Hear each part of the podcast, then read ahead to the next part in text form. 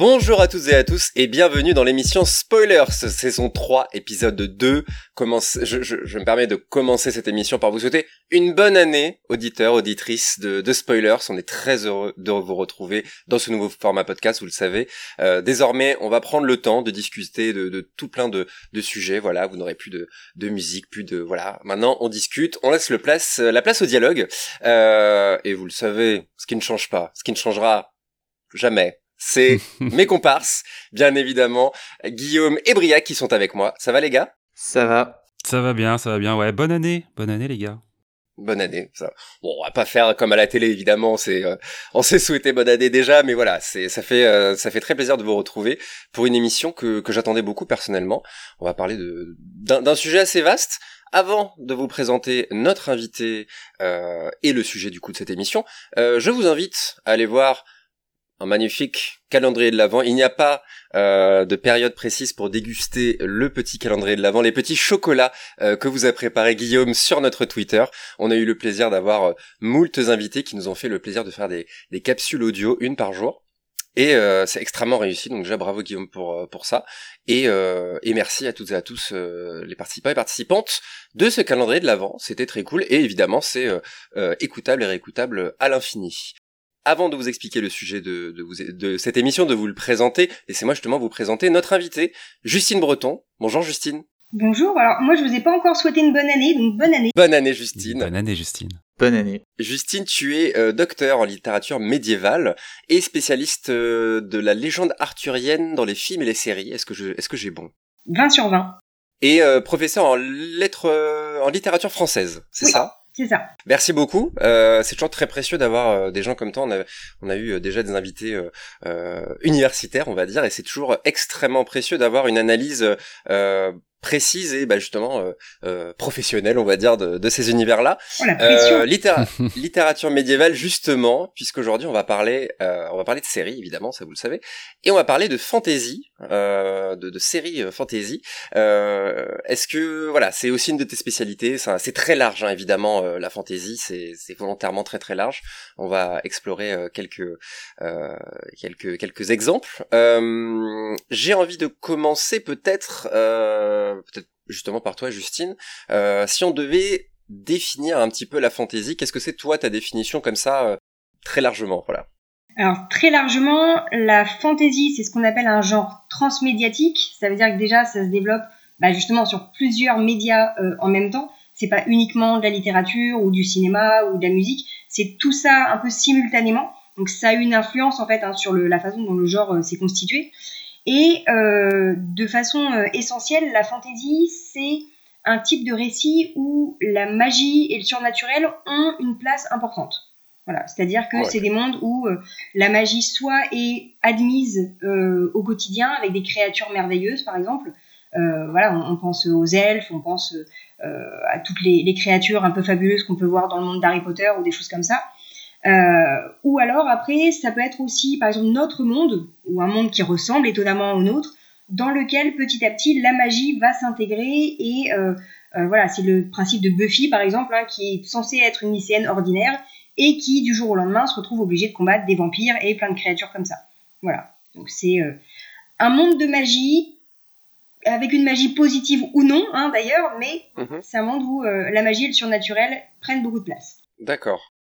Est-ce que, euh, du coup, la fantaisie telle que tu l'as décrit, euh, elle englobe vraiment ces personnages euh, issus de la littérature et du film de monstres, on va dire, plus classique, comme, tu le disais justement, les loups-garous, les vampires, le monstre de Frankenstein, etc.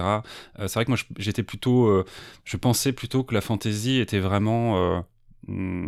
ces univers qui sont plutôt orientés médiéval justement euh, médiéval fantastique même, euh, voire peut-être euh, euh, plus moderne, mais quand même avec cette, cette racine d'avoir un peu ce classicisme dans les races qui sont représentées, les elfes, les nains, le Seigneur des Anneaux, quoi en somme.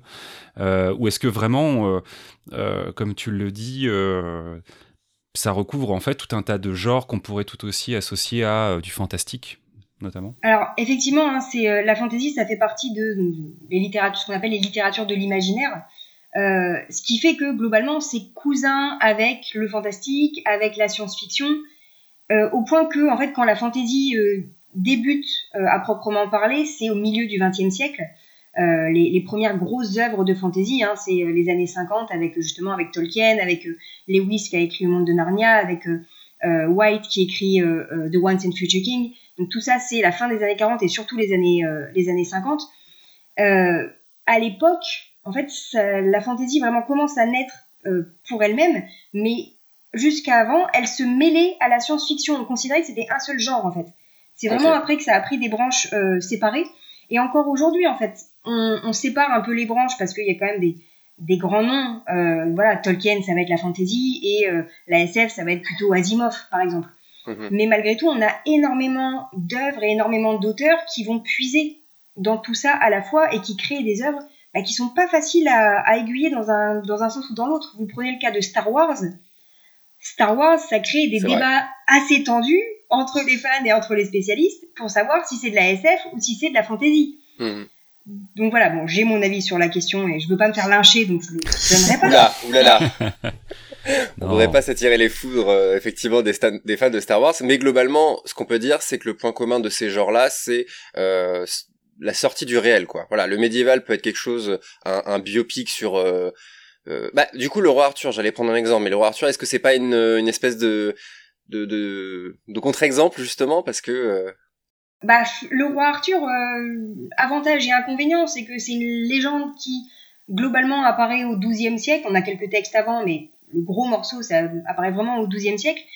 Et il y a eu des réécritures globalement continuelles depuis cette époque ce qui fait que des versions du roi Arthur, on en a des milliers, mais dans des styles différents. Hein. Vous prenez, euh, je crois que c'était Transformers 5 euh, de Michael Bay, il y a le roi Arthur dedans, et il y a des robots aliens venus de l'espace. Enfin, voilà, donc euh, le roi Arthur, on peut le mettre à toutes les sauces, hein, c'est aussi l'intérêt. On peut faire des versions aussi où il n'y a pas du tout de magie, donc où il n'y a pas de fantaisie, il n'y a pas de science-fiction. Ça a pu s'adapter, mais ça reste de la fiction.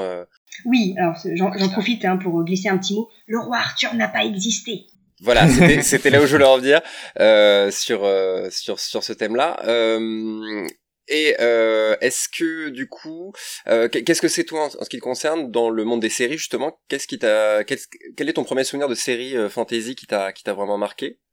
Bah, beaucoup en fait parce que j'ai beaucoup regardé de séries en grandissant et toujours aujourd'hui en fait. c'est l'avantage de pouvoir avoir un métier où on utilise ses passions en fait. Hein. c'est que voilà, je passe mon temps à regarder des séries. Euh, mais globalement, ouais, j'ai grandi avec euh, des séries comme, euh, bah, j'ai évoqué Buffy, mais comme Charmed par exemple. après, beaucoup, on a beaucoup de séries jeunesse, hein, qui soient animées ou pas, mais qui, qui intègrent de la magie d'une façon ou d'une autre. Donc, j'ai grandi avec tout ça et le gros, j'ai envie de dire, élément déclencheur de, de mon parcours, ça a clairement été Camelot en 2005. Mhm. Euh, qui est une série de fantasy, même si la magie est relativement peu présente dans, euh, dans la série. Hein. on verra les films plus tard, mais euh, voilà, ça a été une façon aussi de, pour moi, de découvrir que la fantasy, c'était aussi d'autres récits possibles, et notamment des récits humoristiques. Parce que, voilà, moi, j'étais pas très vieille quand même à l'époque de, de Camelot. Je connaissais pas encore trop le détail, et c'est à cette époque où j'ai découvert Terry Pratchett, par exemple, Mhm. et les, euh, voilà, les annales du disque monde. Et à partir de là, vous avez un univers immense qui s'ouvre à vous et vous vous rendez compte que la fantaisie, non seulement ça peut émerveiller, ça peut permettre de, voilà, de rencontrer euh, des créatures et d'avoir des récits absolument fabuleux, mais que aussi on se marre. Voilà, il y a, c'est pas que des mondes euh, extrêmement déprimants où tout le monde meurt dans la boue. On a plein de, plein de possibilités aussi très drôles et, et voilà, ça a été un, un, élément un peu déclencheur quand même dans, dans mon parcours. D'accord. On va revenir un petit peu sur toutes ces séries-là, Camelot, euh, etc. Euh, par la suite. Euh, Briac?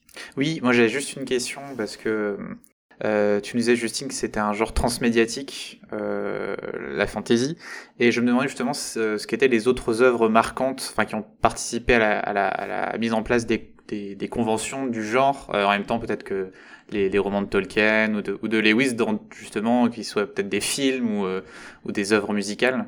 Alors oui, il y a énormément de, choses. Alors en fait, parmi les, les précurseurs de la fantasy, on évoque souvent William Morris, euh, qui est pas euh, un auteur de fantasy à proprement parler, parce qu'en fait, il se situe lui au 19e siècle et c'est, c'est pas encore euh, de la fantasy. Mais William Morris, c'est un des, des personnages marquants du mouvement Arts and Craft, Euh, c'est-à-dire qu'il crée aussi beaucoup de, de décors, beaucoup d'illustrations. Euh, voilà, des, des, effets de papier peint hein, qu'on pourrait voir aujourd'hui, mais c'est vraiment une, une esthétique euh, particulière. Donc en fait, la, voilà, parmi les ancêtres de la fantaisie, on évoque l'épopée, on évoque les contes de fées, des choses comme ça, mais il y a aussi ce mouvement euh, graphique et esthétique qui est assez euh, important. Et puis à partir du moment où, euh, euh j'ai envie de dire, les arts visuels et audiovisuels notamment euh, ont pu s'emparer du sujet, c'est-à-dire bah, très rapidement, hein, on, a, on des films euh, de Méliès, par exemple, les premiers films, ça va être inspiré des Mille et Une Nuits, ça va être inspiré de, bah, de la légende du roi Arthur ou des choses comme ça. Donc c'est pas encore tu de la fantaisie, mais c'est déjà aussi des choses qui posent des jalons petit à petit. Et à partir du moment où on a pu avoir des effets spéciaux ou des effets normaux qui tiennent la route. on a eu un cinéma aussi de, euh, de fantasy qui a pu vraiment prendre de l'ampleur. Je pense au film Excalibur de John Boorman qui date de 81, qui a été, euh, qui tient quand même encore énormément la route aujourd'hui, que ce soit visuellement ou euh, rien que pour la musique qui est utilisée dans le film. Moi, ça me fait des frissons à chaque fois. Donc, donc voilà, ça se développe petit à petit. C'est vraiment le roman qui pose les bases de tout ça. Et c'est aussi pour ça qu'on associe souvent la fantaisie au Moyen Âge parce que bah, les grands noms euh, de la littérature de cette époque en fantasy, Tolkien, il est linguiste, mais il est linguiste médiéviste. Lewis, il est littéraire, mais médiéviste. Euh, White, il a une passion pour le Moyen Âge. Enfin voilà, donc euh, c'est aussi pour ça qu'on a tendance à associer la fantaisie à cette, à cette époque, même si globalement, on peut avoir de la fantaisie qui se passe dans le futur. Mais du coup, ça fait que c'est... Est-ce que c'est fatalement très occidental, du coup? Comme héritage parce que voilà euh, ça reste commun. On, va on va parler dans cette émission de euh, de séries du coup bah Wheel of Time The Witcher Camelot également.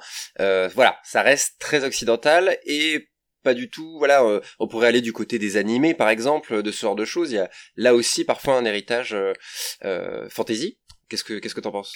Alors ouais la différence c'est que la fantasy c'est quand même quelque chose de très euh, très occidental et j'ai même envie de dire très anglais à l'origine. D'accord. Ça ne veut pas dire que c'est réservé euh, au Royaume britannique, hein, voilà, soyons clairs, mais euh, à l'origine c'est quand même quelque chose de très anglais qui s'est ensuite développé un petit peu dans d'abord dans le monde anglophone et dans, dans l'Occident de façon plus large. Mais c'est vrai qu'après quand on prend le manga par exemple ou les animés, il y a tout un, tout un autre héritage culturel et d'autres références qu'on n'a pas forcément ou pas de façon aussi marquée euh, en Europe. Donc voilà, c'est des genres qui vont avoir leur propre code. Euh, la fantaisie, on la fait remonter souvent alors au conte, euh, au conte de fées. Alors là, ça va être Perrault, Grimm, Andersen, donc quelque chose de très européen. on fait remonter ça aussi à, aux épopées antiques, l'Iliade, l'Odyssée, donc une culture gréco-latine. Mmh. On peut lier aussi l'épopée de Gilgamesh, par exemple. Donc là, on est sur quelque chose d'encore plus, encore plus ancien mais ça reste, euh, voilà, on va dire une culture euh, européenne au sens très large euh, du terme ou occidentale au sens très large. Et heureusement, maintenant, il y a plein de croisements dans tous les sens. Hein, c'est aussi tout l'intérêt d'un monde, d'un espace mondialisé. Mais pour après pouvoir voilà, étudier le manga ou des choses comme ça, il faut mieux connaître les autres références asiatiques et notamment japonaises pour, euh, pour pouvoir comprendre ce que les créateurs cherchent à faire. Hmm. D'accord. Euh, on va aussi assez peu parler de séries d'animation euh, dans cette émission. On va on va rester sur du live du live action justement. Et Briac, je t'ai pas demandé toi ton ton rapport à la fantasy justement. C'est quoi euh, toi aussi ton parce que je sais que tu en es féru, euh, on se connaît un petit peu voilà en privé, euh, mais la fantasy précisément, parce qu'on parlait de la de l'opposition s'il y a lieu d'être, entre la fantasy et la, science-fiction. Et c'est vrai que parfois c'est euh, ténu. Euh, toi, dans ton cas? Moi, bah, je pense comme beaucoup de, gens de, de, ma génération, puis un peu de nos générations, je pense. Hein, c'est, euh, c'est avec le Seigneur des Anneaux que ça a commencé, avec les adaptations de, de Peter Jackson, hein, qui sont sorties quand j'étais, j'étais petit. Ça a été ma première vraie euh, exposition à la fantasy, avec les, les Harry Potter aussi, bien sûr. Et de là, après, bah, j'ai eu envie de lire Le Seigneur des Anneaux, et puis ensuite j'ai c'était foutu déjà là. Ouais, c'est ça. Euh, c'est vrai que le Seigneur Zano a vraiment, euh, c'est une génération euh, vraiment qui s'est pris ça euh, en pleine poire et c'est vrai que ça nous a tous euh, un peu marqué. Euh, mais bon, voilà, on est content. Enfin moi, j'ai très bien vécu hein, ce, ce passage-là, vraiment. et Guillaume, du coup, Pareil, euh, tes souvenirs, peut-être tes souvenirs euh, euh, plus anciens de la fantasy, peut-être à la télé par exemple. Comme tu es vieux.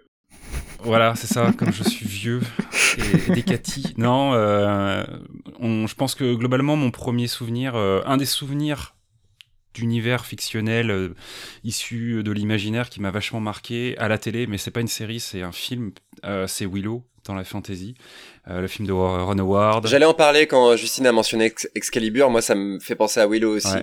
Parce que, euh, parce que pour le coup, je l'ai vu vraiment euh, en étant très petit. Euh, il est sorti en 84 au cinéma, donc je l'ai évidemment pas vu au cinéma, mais j'ai dû le voir quelques années plus tard dans une énième rediffusion obscure à la télé. Et je crois que ça a vraiment marqué mon imaginaire au fer rouge, clairement, parce qu'il y avait des scènes c'était un peu crado quoi et il y avait des choses qui étaient vraiment flippantes quand on était plus jeune aussi bien dans les effets que dans les les le mood de certains personnages, quoi, un peu vicelard, un peu malsain comme ça. Euh, et puis ensuite, euh, à la télé, purement à la télé, euh, je pense qu'on va être plein à partager ces souvenirs-là. C'est clairement Hercule et Xena la guerrière, quoi. si vraiment je dois me souvenir d'un truc qui remonte à cette époque-là, c'est ça. En live action, ouais. J'aurais beaucoup d'exemples de séries, de séries dessins animés à la limite, mais séries live action, ouais. Parce que parce que voilà c'était ça passait euh, dans des moments où on avait le droit de regarder la télé parce que c'était euh, c'était un feel good quelque part quoi. C'était un peu euh, en tout cas dans mon souvenir on avait vraiment ce, symptôme du monster of the week avec des scénarios qui étaient un peu inconséquents mais toujours un peu une certaine forme de bonne humeur très naïve. Et puis même si c'est le souvenir que j'en ai et je pense après qu'il y avoir un peu plus intéressé ces derniers temps, qu'il y a certainement des choses qui étaient assez dramatiques dans ces séries, notamment chez Xena. Ah ouais? Par exemple, genre, j'ai pas de souvenir. Moi, j'ai vraiment le un souvenir global de Xena. L'actrice, elle a un truc qu'elle lançait, un, un, un disque qu'elle lançait, elle coupait des têtes. Mais à part ça, euh, je vous avoue que dans le détail. Et, et Lucie Lolès est euh, absolument fabuleuse et voilà, ça, on est tous d'accord. Mais euh, effectivement, il y a des trucs super dark hein, dans, dans Xena, des histoires. Ah ouais, j'ai aucun souvenir de ça, bah, des trucs dark. Gabrielle, elle a un enfant qui est un fils de démon, etc. Et du coup, ah. ouais, enfin, il y a des. Coup dur. Il y a des choses pas spécialement joyeuses. Après. Euh, Xena, c'est dérivé de, du coup de la série euh, Hercule. Hein. Elle, commence en même temps. Hein. C'est 95 pour les mmh, deux, mmh, euh, mmh, les deux séries. Hercule, c'est quand même aussi des histoires, alors avec des gros monstres généralement. Donc voilà, il y a un petit côté Power Rangers, c'est un petit peu, c'est le héros qui combat des, des monstres toujours plus, toujours plus faramineux. mais c'est quand même des, des gros enjeux et moins de, moins de sentiments peut-être dans Hercule, clairement. Mais petit à petit, Xena, ça a pris une tournure très très profonde aussi hein, chez euh, hmm. pour certains personnages. On a peut-être oublié un petit peu ça, ce côté euh, dilemme cornélien de l'héroïne ou des choses comme ça, mais euh, hmm. ouais ouais peut-être des choses qu'on percevait moins aussi en étant enfant quoi. Mais moi j'ai aimé ces univers là comme plein de gens comme ça à l'époque mais j'ai poussé et ça je pense que moins de gens l'ont fait j'ai poussé le vice jusqu'à regarder une série qui est très clairement l'héritière pour le coup de ces séries là qui était Legend of the Seeker adaptée de l'épée de vérité euh, qui, euh, je pense, pour beaucoup, est quand même perçu comme étant une série assez nulle, et euh, qui, à l'époque, enfin, pour le coup, moi, quand j'avais découvert ça et que j'étais justement un petit peu en manque de séries fantasy, m'avait plutôt plu. On était justement un peu post-Seigneur des Anneaux, tu vois, et on se posait un peu, enfin, moi, je cherchais un peu ce truc, quoi. Et au début, ça partait assez bien. Il y avait ce truc très classique de la fantaisie avec euh, ce jeune héros qui se découvre une capacité, une destinée, euh, le mage qu'il faut aller convaincre de nous aider, tout ça.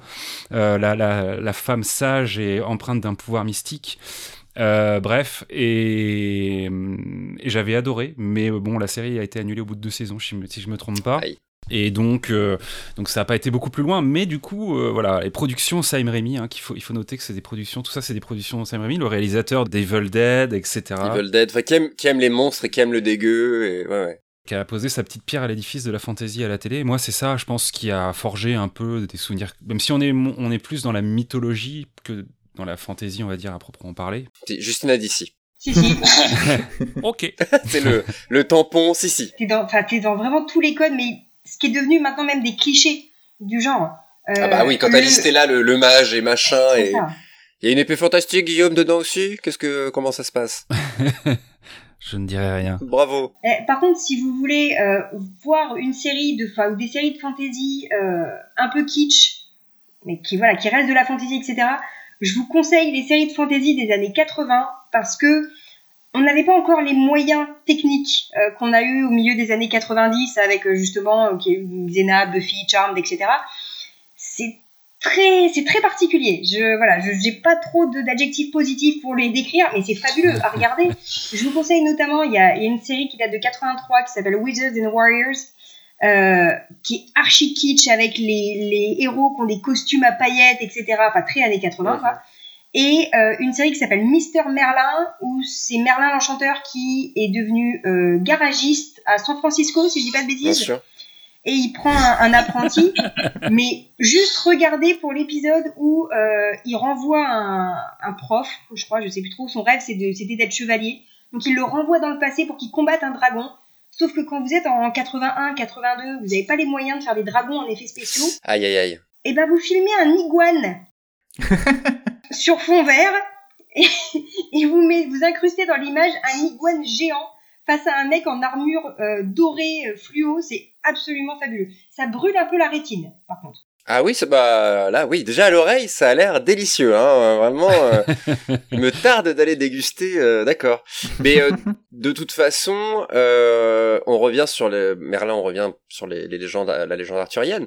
Mais ça, enfin, il y a eu euh, pléthore. Oui, j'ose le, le mot. Il y a eu pléthore de de, de séries. Bon, on, a parlé de Camelot évidemment. Euh, on va faire le point Camelot hein, aussi dans chaque épisode vraiment, avec le point Twin Peaks de Briac. Euh, mais euh, Camelot, euh, Merlin aussi. Hein, il y a eu tout simplement Merlin. Il y a quelques années. euh, Sur la BBC, ouais. Il y a eu une série aussi, alors qui a fait qu'une seule saison pour euh, plein de raisons, qui s'appelle Camelot, mais écrit C-A-M-E-L-O-T, euh, qui est une série euh, canado-irlandaise, si je dis pas de bêtises, avec euh, Joseph Fiennes qui jouait euh, Merlin, qui est Hmm, fabuleux. Merlin, ouais. Merlin, voilà. Et que c'était bien alors C'était Non, Eva Green. non. mais parce que bon alors il y a Eva Green, mais par contre quand vous prenez quand vous prenez Une petite balle patate perdue pour Eva pour Green. jouer Arthur, ça ne peut pas marcher. Si tu veux. Qui ça, pardon? Une patate. non, c'est un c'est un acteur alors évidemment dont le nom m'échappe actuellement. C'est l'acteur qui jouait dans Sweeney Todd et il jouait le, le jeune marin qui accompagne Sweeney Todd avec Johnny Depp. Ah oui. Pas, pas particulièrement marquant comme acteur, C'est ça, pas le plus charismatique et quand on le met face à Eva Green et face à Joseph Fiennes, il se fait un petit peu bouffer. Voilà. Mais il y a eu une saison, c'est c'est la chaîne Stars, hein, donc c'est pas mal de nudité, euh, des, des- une très belle image, voilà. Mais Alors j'ai sous les yeux, effectivement, c'est tout simplement délicieux. Joseph Fiennes a le, a le crâne rasé? C'est bien lui? Ah j'ai- j'aurais pas reconnu Joseph Fiennes. Ouais, il y avait quand même une, une relecture, en tout cas une proposition par rapport à Merlin, d'un Merlin euh, un peu badass, quoi, comme ça, euh, qui, qui casse des bouches un peu, qui était pas inintéressante. Ouais, ouais, et un Merlin qui, je pense, a servi un petit peu d'inspiration aussi, euh, plus ou moins directement, mais il y a eu euh, assez récemment une adaptation euh, de euh, Cursed, Cursed la rebelle, Oui. où il y avait Ouais. aussi un Merlin un peu dans ce, ce style-là, interprété par Skarsgård, série qui aussi a été arrêtée au bout d'une seule saison. Donc je pense que euh, les producteurs ont décidé que quand le Merlin était trop original, on faisait qu'une saison. Voilà, ça ne marche pas. Il nous faut une, une barbe Hmm. longue et, et des cheveux hirsutes pour euh, Merlin. Sinon, ça marche pas. En tout cas, ce qui est intéressant dans ce que tu dis, c'est que malgré euh, l'idée qu'on peut se faire que euh, la fantasy est un genre qui, comme elle demande des moyens, n'est apparu que finalement assez tard dans l'histoire de la série euh, télévisuelle, finalement, elle a toujours été plus ou moins présente. euh, Enfin, tu disais que ça remontait jusqu'aux années 60 euh, dans les premières traces de, de série. Euh, ça, je trouve que c'est assez. euh, moi, j'ai été assez surpris. Effectivement, j'imaginais. Alors évidemment, euh, c'est lié aussi à ma culture et aux séries que je connais, mais comme dans ma tête, il y avait un côté très. euh, oui, bah, il faut avoir un peu de moyens quand même pour représenter cet univers-là. Euh, on peut moins jouer sur euh, ce que pouvaient faire des séries comme La Quatrième Dimension. On est beaucoup sur une espèce de d'épure comme ça, des moyens pour distiller quand même un message. Je trouvais ça intéressant effectivement que oui, tu on puisse peut-être évoquer ces premières séries fantasy. Ouais, bah. Après, là, c'est aussi l'avantage de, par exemple, l'animation. Parce que tu vois, en animation, il y a la possibilité de représenter euh, de la magie, des, des sorciers, des dragons, des choses comme ça, euh, de façon, comment, dans un budget qui va être moindre que si on devait le faire avec euh, des prises de Ouais. vue réelles. Donc c'est pour ça que les premières séries qui se développent vraiment en fantasy, ça va être bah, Shazam, c'est 67, 68, hein, si je dis pas de bêtises, c'est sur CBS. donc on est aux États-Unis. il faudra attendre 10 ans pour que ça soit diffusé en France. C'est un monde inspiré des mille et une nuits globalement, mais c'est de la fantaisie, mais d'animation. Donc voilà, c'est pour hmm. ça que dans les années 60, tu vas voir ça. C'est à partir après des années 80 où on va avoir même des, des œuvres européennes, mais qui vont être adaptées souvent aux États-Unis. Hein. C'est le cas de la série des Schtroumpfs. Euh, les Schtroumpfs, c'est Peyo, hein, c'est ça c'est à côté de chez nous. La série, c'est Anna Barbara, hein, donc c'est les États-Unis. Euh, voilà. On a été un peu en retard euh, en Europe sur, euh, sur ça, mais question de moyens aussi. Et puis, hmm. bon, j'allais dire, on essaye de se rattraper, mais on, on a quand même un train de retard. on, on peine un peu. Effectivement, le, les États-Unis ont pris le, le, le, relais euh, là-dessus euh, euh, plutôt récemment, puisqu'il y a des, des séries, euh, des séries fantastiques qui ont, enfin, notamment, j'en ai une en tête, Briac. Je pas besoin de te dire laquelle c'est. ben justement, je, je me demandais parce que là, on est dans un contexte sur lequel on va revenir. On a beaucoup de séries fantasy aux accents médiévalistes qui, qui, vont arriver dans les mois qui viennent, qui sont déjà arrivées pour certaines. Alors, tu as évoqué déjà toute cette finalement tradition télévisuelle de la fantasy qui est là depuis les, années 60 et euh, Guillaume tu parlais aussi de, l'évolution des moyens qu'on alloue aux séries et donc aussi de la démocratisation des images de synthèse qui permettent de représenter ces mondes plus aisément. Mais cette espèce de boom on l'associe aussi pas mal à Game of Thrones finalement. Et je me demandais ce que toi, tu penses que ça résulte vraiment de Game of Thrones? C'est une conjonction aussi de ces facteurs en termes de moyens euh, ou, d'héritage aussi euh, télévisuel de, la fantasy Ouais, je pense qu'il y a une conjonction justement de... Euh, il y a plusieurs choses, hein, mais il y a un vrai tournant qui est marqué bah, au début des années 2000 avec cet engouement pour la fantasy lié à ce que bah, ce qu'on a évoqué, hein, le Seigneur des Anneaux, Harry Potter, etc.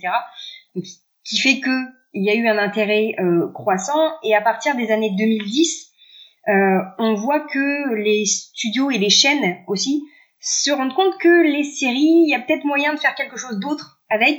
Euh, donc ça veut dire que les chaînes, enfin certaines chaînes, hein, bien sûr pas toutes, euh, mais certaines chaînes vont investir beaucoup plus, certains studios vont investir beaucoup plus dans les productions. Et à partir des années 2010, dans toutes les séries en fait, dans tous les genres, on a un tournant euh, narratif, notamment on a des, des séries qui vont prendre un peu plus d'ampleur, hein, c'est l'époque de Lost aussi. Voilà, on se rend compte que on peut avoir euh, des récits complexes, même si on sait pas forcément où, où ça va, hein, comme dans le cas de, de Lost, mais euh, euh voilà, il y a eu toute cette, euh, cette conjonction-là, et Game of Thrones a été un petit peu le résultat de ça, d'un engouement croissant pour la fantasy, de HBO qui a mis des moyens colossaux déjà pour l'époque, euh, ce qui est rien comparé à ce que ça a été à la fin hein, de, de, la série Game of Thrones, mais déjà pour l'époque c'était euh, c'était conséquent et qui ont mis les moyens pas seulement dans les effets visuels, mais aussi justement dans euh, les interprètes, dans euh, l'écriture, euh, dans l'achat des droits aussi hein, d'une saga littéraire qui fonctionnait, bon qui est pas finie, mais ça c'est encore un autre débat. Donc voilà, il y a eu euh, tout ça. Et l'avantage de Game of Thrones, c'est que ça a permis encore un petit peu plus de décloisonner la fantasy, c'est-à-dire de euh, pas faire que ce soit uniquement un genre de niche, comme c'était beaucoup le cas avant. il y a eu une première étape d'ouverture qui avait été justement cette vague des années 2001 avec euh, Le Seigneur des Anneaux et Harry Potter. Et là, on a eu Game of Thrones qui a permis de montrer aussi aux adultes et pas que aux enfants, hein, parce qu'on a tendance à limiter le Seigneur des Anneaux et Harry Potter aux enfants. C'est beaucoup plus compliqué que ça. Euh, mais voilà, ça a été l'occasion de montrer que ça pouvait plaire à euh, un large public et pas que euh, les fans du Seigneur des Anneaux qui le lisent depuis le berceau. Quoi. Ouais. Et, est-ce que aussi ce qui a, pu jouer, c'est aussi peut-être j'ai eu ce sentiment-là que HBO cherchait à, à, montrer d'emblée que oui, on est dans la fantasy, on n'est pas on, est dans le médiéval, mais ce que je me souviens, moi, ce qui m'a un peu marqué, c'est aussi la première scène, la toute première scène de Game of Thrones, c'est les marcheurs blancs. Maintenant, on le sait, mais à l'époque, on savait pas. Voilà, oh qu'est-ce que c'est que tous ces gens euh, tout morts euh, dans la neige euh, Maintenant, on, on, en sait un peu plus, mais c'est la première scène, et euh, il y avait quand même peut-être ouais ce côté affiché de on est dans le fantasy, on est dans le fantasy bah, adulte, comme tu le disais, qui, qui tâche et qui, qui, qui, qui est violent et qui tue des gens et compagnie. qu'est-ce que est-ce que est-ce que ça a pu jouer selon toi? Ouais, mais ce qui est intéressant, c'est que à l'origine, quand HBO a prévu un pilote de, euh, de Game of Thrones, parce qu'allait devenir Game of Thrones, mmh. euh, il n'y avait pas cette scène, ce, prologue justement où on voit euh, les membres de la garde de nuit qui vont par de la mur et qui découvrent des cadavres et qui donc tombe sur les premiers marcheurs blancs.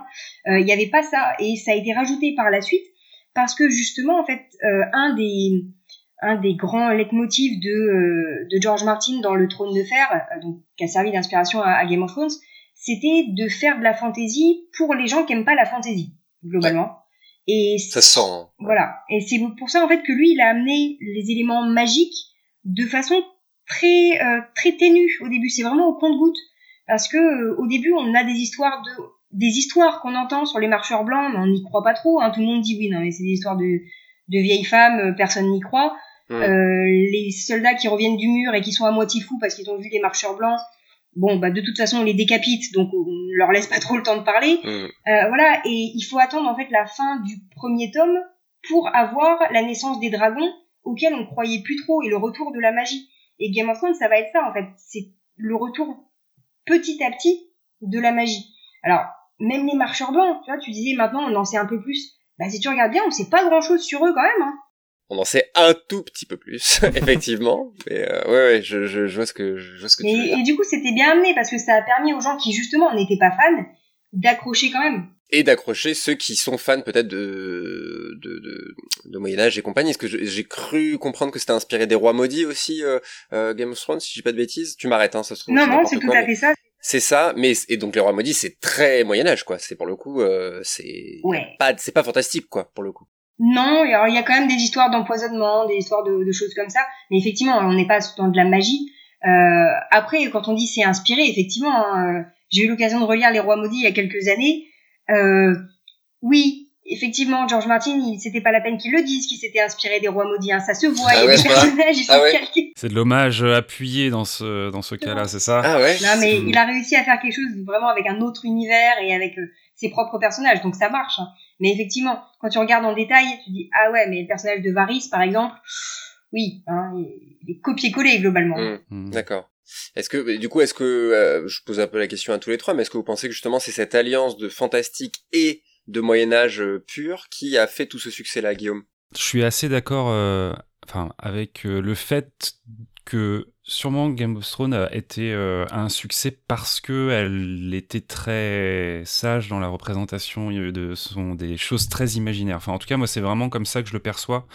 Euh, parce que euh, et même en fait si on remonte au Seigneur des Anneaux enfin j'ai l'impression qu'à un moment donné il y a quand même des gens qui se sont dit que euh, les délires entre guillemets euh, très fantasmés de la fantaisie avec ces mages en robe, ces créatures fantastiques qui pouvaient faire prêter à sourire dans des designs qui étaient parfois assez fantasques, etc., étaient peut-être pas assez sérieux pour qu'un public justement mature et en tout cas pas forcément versé dans ces imaginaires-là soit dans l'adoption immédiate du truc. Et c'est vrai que quand on voit Game of Thrones, pour le coup, c'est vrai qu'on est au-delà d'être dans plus la recette entre guillemets si tant qu'il y en a une, mais HBO de quelque chose de très qualitatif, de très sérieux, de très euh, sur les personnages, le relationnel entre les personnages, des personnages très écrits, tout ça, quelque chose de très euh, euh, ancré dans une certaine forme de réalité. Et je crois que c'est ça aussi qui fait la force de, de du scénario comme de Game of Thrones, c'est que ça s'inscrit dans une certaine forme de réalité. Ils arrivent à, créer leur réalité. Elle est très peu perturbée par quelque chose euh, de complètement euh, fantasmagorique. Et d'ailleurs, moi, ça a été un de mes grands regrets en mini digression cinématographique, on va dire, mais sur Harry Potter, de voir que l'expression, notamment des pouvoirs magiques, était aussi euh, terne en fait euh, comparé à l'imaginaire qu'on pouvait développer euh, par rapport à ça. typiquement en fait ils ont des baguettes magiques, c'est des des flingues quoi. Ils lancent des projectiles, c'est comme des balles quoi. Non c'est vrai il y a un côté comme ça et, et du coup c'est pour ça que même si maintenant grâce à Justine j'en ai la réponse, oui Game of Thrones c'est de la fantasy comme beaucoup d'autres choses mais ça, moi, ça me faisait même me poser la question de est-ce qu'on peut vraiment dire que Game of Thrones c'est de la fantasy euh, Parce que si on considère par exemple que quelque part, euh, euh, alors oui, bon, il y a les marcheurs blancs et donc il y a quand même quelque chose de plus magique, mais même on peut dire que les dragons quelque part sont une espèce animale, voilà, qui font partie de la, de la faune de Game of Thrones. Mais il y a, a ce truc effectivement très presque terre à terre, Ouais. euh, qui, euh, bon, plus la série avance, moins quand même, euh, elle l'est effectivement, notamment parce que les marcheurs blancs, ils prennent une plus grande place. Mais je crois que euh, c'est aussi comme ça, effectivement, qu'elle a pu devenir grand public. euh, parce que euh, ouais, elle balançait pas euh, que c'était une série euh, issue des cultures de l'imaginaire, mais que c'était plutôt issu une série un petit peu comme Viking. on n'est pas sur de la reconstitution historique, mais on est sur quelque chose de plausible et sur des personnages en particulier, quoi, sur une, géographie, sur des rapports de force, sur quelque chose de politique, quoi. Mais justement, c'est intéressant ce, ce que tu dis sur le fait. Moi, j'ai presque l'impression qu'ils veulent tuer un peu la fantaisie, ou en tout cas le côté magique de la fantaisie. Tu vois, les dragons, par exemple, c'est vrai que euh, les dragons, ça fait. bah, moi, j'adore les dragons. Tout le monde aime les dragons. Je veux dire, c'est dans, dans un truc, c'est toujours badass un dragon. C'est des, c'est des dinosaures qui crachent du vois, feu. donc là, ils mettent une cool. saison à arriver. Euh, par contre, quand ils sont là, il y a trois dragons, on les voit matin, midi et soir, on sait euh, ce qu'ils mangent, on sait euh, euh, ce qu'ils ont maté à la téloche, et tout. on sait tout. On monte dessus, on monte dessus. Après, il y a John qui arrive, je peux monter sur ton dragon, il monte sur le dragon, il fait faire un tour. Et c'est vrai qu'il y a ce côté-là de, euh, il y a de la magie qui est, enfin, il y a, Une y sacralisation. a- voilà, il y a, de- il y a du fantastique qui est là, mais c'est c'est pas tout à fait ça c'est c'est pour vous attirer mais ce qui va vous faire rester c'est euh, qui qui a tué Lord Arryn et qui qui, est, euh, qui, qui, qui va qui va tuer qui et qui machin quoi. C'est vrai que c'est c'est c'est peut-être euh, euh, peut-être ça qui qui fait ça parce que je pense par exemple un truc qu'on n'a pas mentionné mais qui pour moi est hyper aussi important dans la fantasy de nos années là c'est Skyrim euh, qui est The Elder Scroll euh, 5 Oui. 5, j'ai eu très peur. Là, pareil.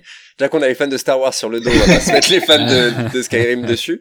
Mais c'est vrai que Skyrim, pour le coup, c'est très, oh là là, dragon, enfant de dragon, euh, euh, on va magnifier ce fantastique. Mais euh, voilà, et, et Skyrim a été un cataclysme dans, dans le jeu vidéo, vraiment, on sait tout. Même moi, je me disais, je me souviens de Briac d'ailleurs, euh, on était au lycée, bah, Skyrim, je ne connaissais pas euh, Elder Scroll.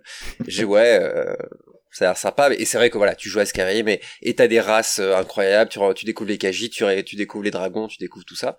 Euh, et en fait, finalement, on est assez loin d'un Game of Thrones, je trouve. Mais est-ce que, est-ce que pour autant c'est un cas isolé ce succès euh, Game of Thrones justement sur euh, dans ces univers-là? De cette ampleur-là, oui. Euh, parce Oui. que, En termes de succès pur, voilà, oui. En, termes de succès, oui. Euh, en termes d'impact sur l'imaginaire, sur le grand public, etc. Après, euh, Game of Thrones, ça appartient à, euh, à un sous-genre de la fantasy. Alors, un sous-genre, c'est pas au sens euh, de, de valeur, hein, c'est Mmh, si on essaie de diviser la fantasy en plusieurs catégories, euh, c'est ce qu'on appelle la dark fantasy ou la gritty fantasy. Euh, donc dark, hein, c'est la fantasy sombre. Gritty, c'est euh, euh, c'est un adjectif qui veut dire râpeux, rugueux. En fait, c'est Mm. c'est l'adjectif pour décrire du papier de verre. Voilà, c'est ça pique, ça fait mal. Mm. Euh, et Game of Thrones, ça appartient à cette euh, cette catégorie-là. C'est euh, une, un genre de fantasy où euh, alors tout est pas noir et blanc parce que c'est une image qu'on a aussi souvent collée à, à la fantasy euh, et notamment au Seigneur des Anneaux à tort euh, d'ailleurs je pense mais euh, c'est l'idée qu'il y a les, les gentils contre les méchants et que les gentils gagnent et que tout est bien qui finit bien et euh, le roi légitime est revenu et il épouse la princesse et enfin voilà donc euh, là l'idée c'est d'avoir quelque chose de plus nuancé hein, des bons personnages dans Game of Thrones au sens de personnages qui incarnent le bien eh ben si éventuellement il y a Sam voilà Samuel Tarly mais c'est à peu près tout. Je pense que le, le, le prénom Sam est quand même extrêmement positif hein, dans la fantasy. Donc euh, voilà mais euh, De vraiment, oui, de vraiment gentil, euh, faut chercher quoi. là c'est ça parce qu'ils sont tous un petit peu Brienne peut-être, Oui. même si elle tue énormément de gens. ouais elle, elle arrache l'oreille d'un mec avec ses dents enfin je- Oui, bah forcément, si euh, si c'est grave, euh, oui. Si les sévices physiques euh, rentrent en jeu, là. euh, Mais voilà, donc on a des personnages euh, nuancés avec des, euh, des Ouais. objectifs ambigus, etc. Et euh, euh, justement, la dark fantasy, ça va être ça, ça va être de montrer que bah, de toute façon, le monde est sombre, euh, tout le monde est corrompu. Euh, globalement, j'ai envie de dire, la vie c'est de la merde. Euh, c'est un petit peu l'idée. Hein. Euh, Game of Thrones, c'est euh, de la boue, du sang, de la sueur et à peu près toutes les sécrétions corporelles que, auxquelles on peut imaginer. Hein, donc voilà. C'est pas spécialement joyeux comme univers. Même celle qu'on ne peut pas imaginer. Et c'est surtout celle qu'on ne peut pas imaginer. Euh, voilà, hein, il y, a, il y a une phrase de, de Ramsay Bolton dans, dans la série hein, qui dit euh, si vous pensez qu'il y a une fin heureuse, c'est que clairement vous n'avez pas bien suivi ce qui se passait. Donc voilà, euh, on nous avait prévenu en même temps hein, depuis depuis le début que ça allait pas bien finir, mais Mhm. parce que ça a été présenté comme George Martin dans ses romans et ensuite par les showrunners et par les par HBO, ça a été présenté comme une forme de réalisme. Et c'est intéressant ce que tu disais tout à l'heure sur des univers qui créent leur réalité. Et Game of Thrones, ils sont allés encore plus loin, c'est-à-dire que ça a été un argument marketing de dire nous, on n'est pas dans euh, le Moyen Âge de la de la fantaisie du Seigneur des Anneaux ou de Disney. Hein, globalement, euh, c'est pas un, monde de fantaisie où tout est rose. C'est euh, réaliste parce que au Moyen Âge, si un, seigneur croisait une paysanne, eh ben il l'aurait violée et il lui aurait coupé la tête juste après, juste pour le fun. alors, je, je, mets ma casquette de médiéviste. Hein, très très rapidement, mais non, c'est pas ça non plus le Moyen Âge. Hein, je, je, suis désolée. C'est pas qu'une question de, de dragon ou pas. Euh, c'est pas une époque plus violente que la nôtre. C'est d'autres normes, etc. Euh, parmi les, les, arguments que j'entends des fois, c'est ouais, mais il y avait beaucoup de guerres. ah oui, heureusement qu'au XXIe siècle, on n'a plus de guerre. C'est bien ça. C'est vachement mm. cool. Petite reco qui me vient sur une vidéo de Nota Bene qui explique bien, qui prend plein de clichés sur le Moyen Âge. C'est comme quoi c'est une période où il n'y a pas eu d'avance, euh, d'avancée euh, euh, scientifique, enfin scientifique, c'est un grand mot, mais non mais si, si, il y a des sciences au Moyen Âge. non mais sur la médecine, etc. Et la vidéo est trop intéressante aussi. C'est quand même quelque chose qui a duré 2-3 ans, le Moyen Âge. Donc forcément, il y a eu énormément, énormément d'avancées. Mais on a cette image, enfin, on pourrait dire qu'on a une image dark du Moyen Âge, quoi. Donc hmm. Game of Thrones a peut-être, c'est peut-être un monde où les clichés qu'on a sur le Moyen Âge sont vrais, quoi. Du coup, sauf que les hmm. gens pensent que c'est réaliste, quoi. C'est ça, mais parce que ça a été présenté comme tel. Hein. Ouais, c'est clair. Mais du coup, est-ce que Game of Thrones a pris une place à la télévision? Est-ce que ça a réussi parce que au-delà des raisons qu'on vient d'évoquer, c'est juste que quelqu'un devait le faire à cet instant T, que eux ils ont tenté, ils ont mis les moyens et ça a surcartonné ou pas? Parce qu'il y a plein d'autres exemples de séries euh, euh globalement fantasy euh, qui ont eu lieu et pour le coup animation ou pas et, pourtant aucune n'a eu ne serait-ce que, que, la moitié du succès de Game of Thrones quoi. Donc c'est quoi le, le, le truc? Parce qu'en France par exemple on a quand même assez peu de séries fantastiques, enfin de fantasy, on en a une, c'est Camelot, et pour le coup, c'est pareil. Il y a aucun autre équivalent en France euh, euh de série euh, euh, triple A. Ah, Justine Trépigne. Non, c'est pas ça. C'est que euh, je pose la question de savoir. Si Camelot, c'est une série française, hein, c'est produit par une équipe française avec un studio français, des acteurs français, etc. Mais regarde l'inspiration sur laquelle ça s'appuie. La légende arthurienne, ça naît en France, mais aussi principalement en Angleterre. Et Astier, il s'inspire, alors certes, au niveau de l'écriture des textes, on a du Audiard, on a du De Funès, on a des choses comme ça, mais on a énormément d'esthétiques qui viennent de Star Wars, qui viennent de Stargate, qui viennent de Warhammer. Euh, c'est vrai. Tu vois, c'est pas que français Camelot en fait. Il y a, y a clairement des clins d'œil au Monty Python qui sont anglais, hein, pour une grande majorité d'entre eux qui sont anglais. Donc euh, c'est ça. Je pense que euh, on est arrivé à un stade avec des œuvres comme euh, comme Camelot où on peut plus se limiter à un seul, une seule esthétique, un seul pays, tu vois. Et, euh, et Camelot, je pense, a puisé aussi dans beaucoup de choses très larges de cette culture, euh, de cette culture occidentale. Euh, on en a d'autres, hein, des séries. On en a quelques autres, des séries euh, de fantasy, mais en France, on va surtout faire de l'animation, clairement. Après, tout dépend ce qu'on met dans la fantasy. Est-ce que Astérix, tu le mets dans la fantasy? Bah, si j'en crois ta définition de début d'émission, oui.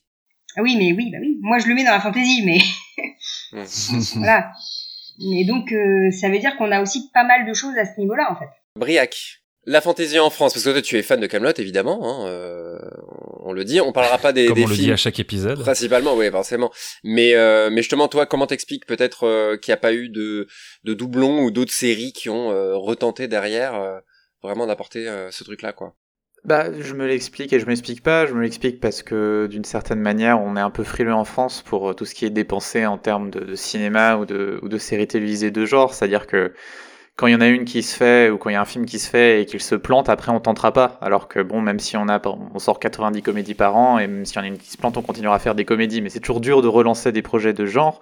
Euh, là où c'est dommage. Bah, Netflix a tenté. Netflix a tenté quand même plusieurs fois, tu vois, de proposer ce genre d'univers. C'est ça. Euh, Alors ce qui est dommage justement, c'est que en France, on est un, pays où on a quand même euh, un vrai vivier en termes de littérature dans les genres de l'imaginaire. On a énormément de productions en fantasy. Hein, suffit de dans une, librairie, quoi. il y a énormément de, livres qui sortent, de, recueils de nouvelles, etc. Et c'est pas vers ça qu'on va puiser finalement euh, dans le, cadre d'adaptation euh, pour l'instant, genre pour des propositions à Netflix, alors que c'est clairement ce qui se passe euh, aux États-Unis, puisque là les, séries dont on va, on va parler maintenant, c'est toutes des adaptations littéraires en fait. Ah, tu penses que c'est le conseil que tu donneras à Netflix? Je sais pas si c'est le, conseil, mais je trouve ça étonnant qu'on ait en fait toute cette euh, réserve d'œuvres adaptables avec des univers qui sont prêts, avec des récits qui sont déjà construits et qui, n'attendent que ça, et qu'on y touche en fait euh, assez peu. Mais ça, ça, concerne beaucoup de choses en France. Hein. Non, après il y a aussi pas mal de choses qui sont en développement actuellement.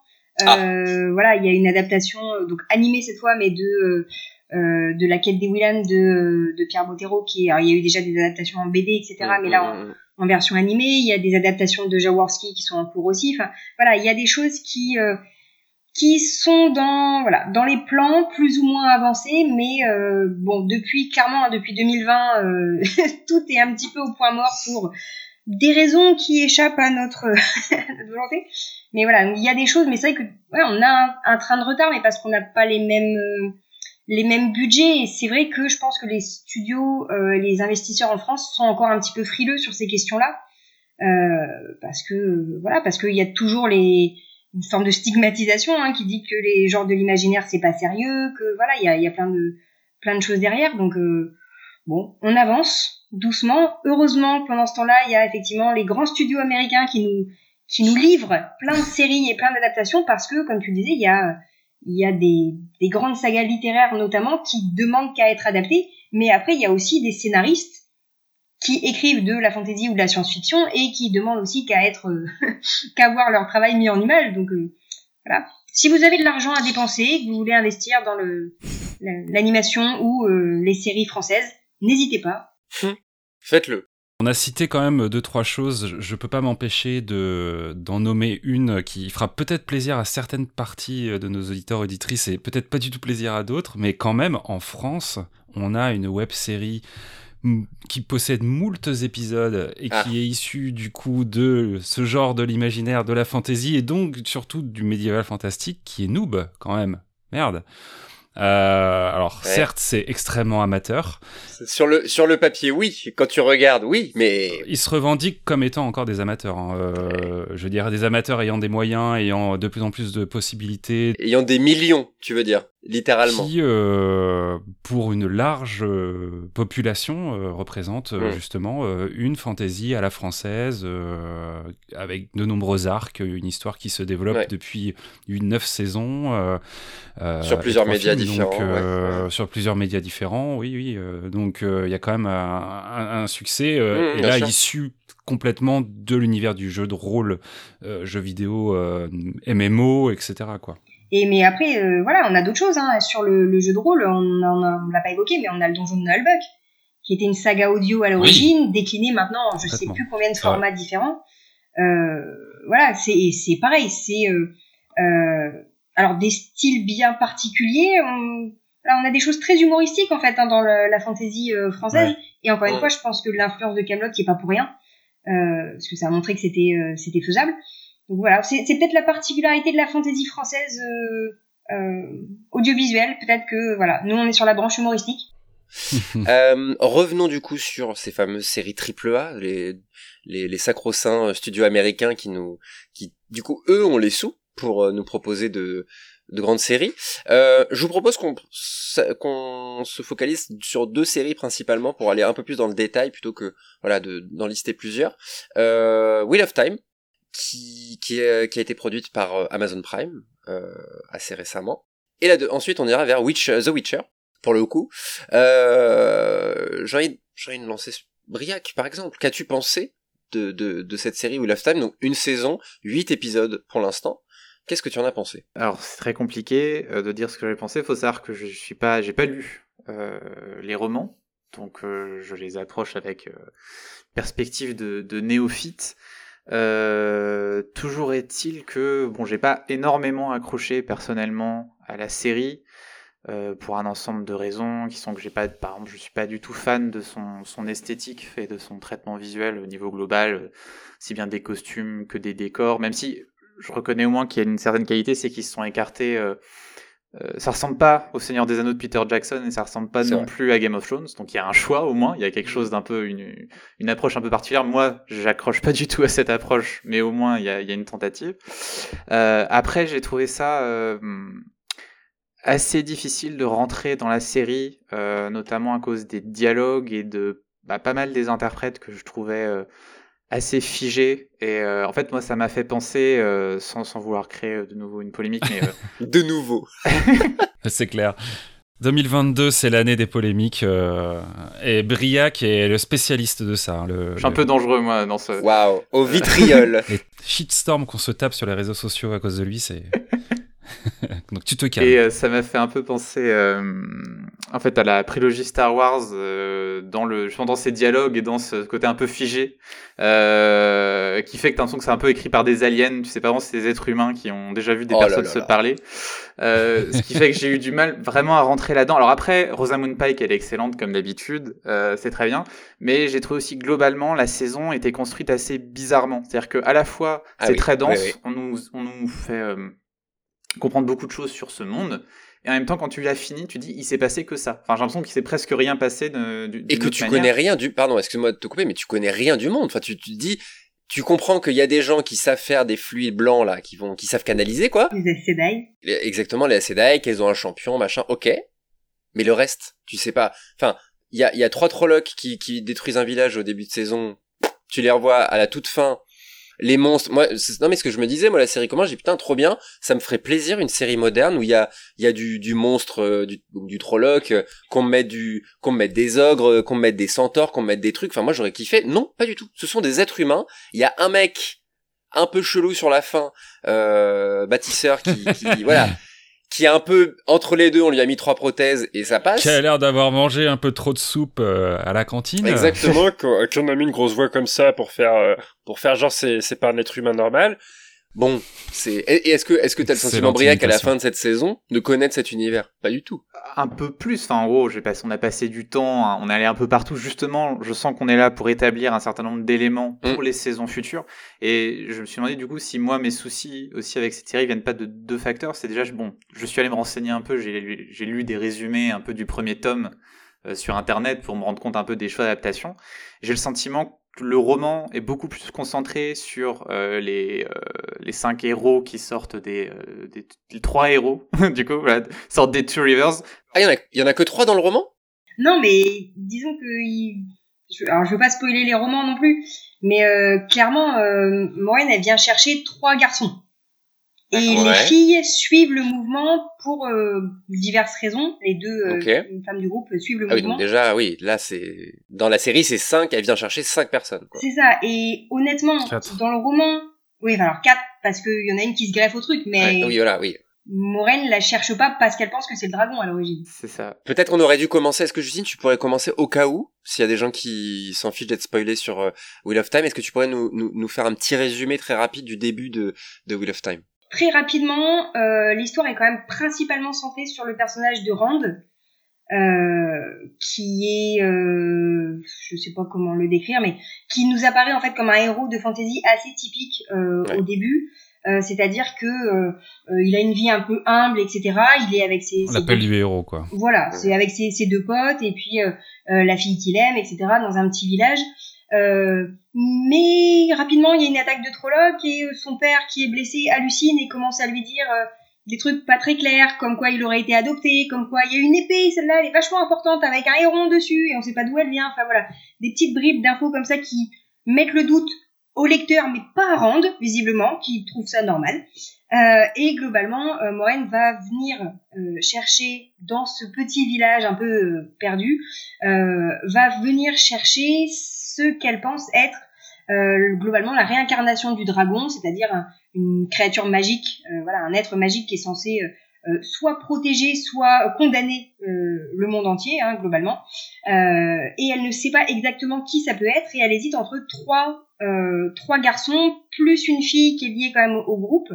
Et donc elle va emmener toute cette petite bande plus une cinquième qui va les suivre pour essayer de les protéger. Et à partir de là, ils partent faire toute une série d'aventures pendant qu'ils sont chassés par les Trollocs. Voilà, ça c'est vraiment le début très euh, très sommaire, euh, mais qui donne déjà des informations et qui permet de voir en fait que euh, bah, c'est plus compliqué que ça parce qu'en fait on a certes celui qui est présenté comme le héros typique de fantasy, mais on se rend compte que euh, tous les personnages ont quelque chose de spécifique en fait.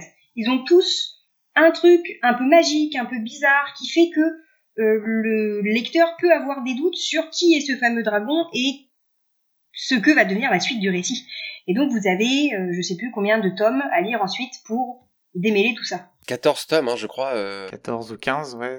Je crois qu'il y en a 14 et deux autres qui ont été terminés par euh, Sanderson, si je dis pas de bêtises. Oui, parce que l'auteur d'origine est, est, décédé et, et, la saga a été reprise. Ouais. Mmh. Et, et, du coup, j'ai l'impression que quand même cette saison, ils l'ont, elle a été pas mal réorientée autour aussi de, du personnage de Moraine, enfin, qui est joué oui. par l'actrice la plus connue euh, du cast. Et hop, je hop, suis... hop, hop, attends. Je, je reviendrai là-dessus un petit peu après, okay. mais il y a un acteur. J'étais pas mécontent de le voir dans cette série.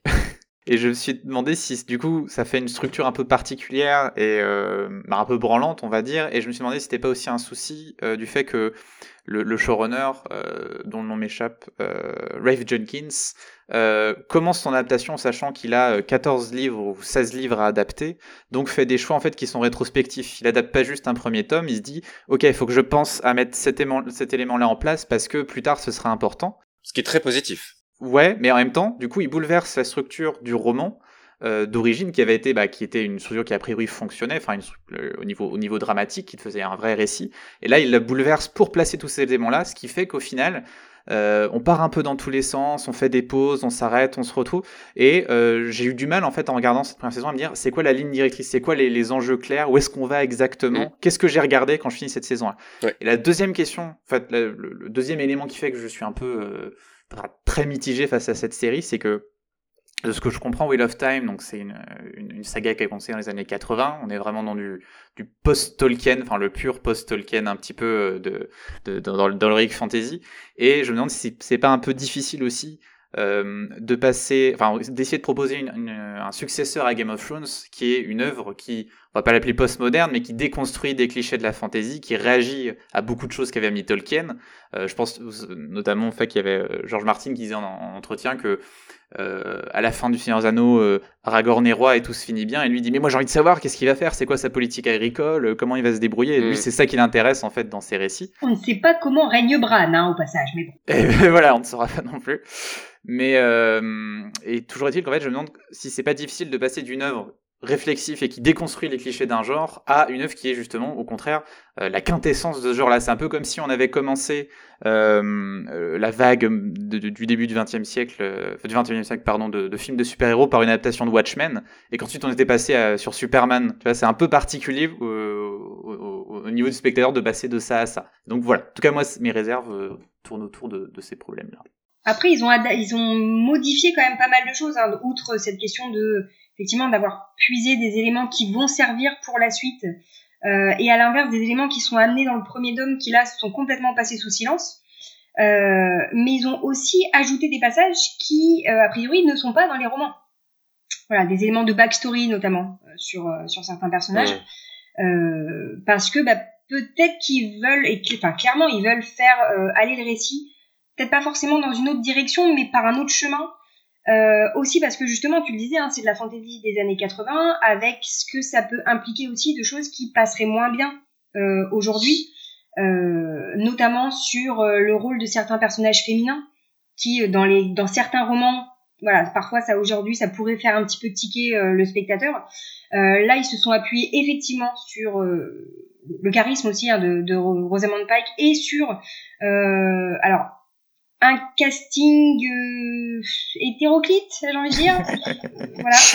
Je, je, suis très déçue de l'interprète. Moi, j'aurais dit décevant. Hein. Ouais, voilà, je n'osais pas le dire. Mais hétéroclite, c'est vrai aussi. Mais moi, je suis aussi, moi, je suis, j'ai des réserves aussi sur Rosamund Pike. Hein. Je suis désolé, c'est une très bonne actrice, mais elle a, elle a pas du tout l'air de savoir ce qu'elle fout là, quoi on sent qu'on lui c'est peut-être la direction d'acteur qui fait peut-être plus défaut que les acteurs en eux-mêmes mais on sent qu'on lui a dit alors tu mets les doigts comme ça et puis en fait il va y avoir un fluide qui va arriver comme ça et du coup tu envoies.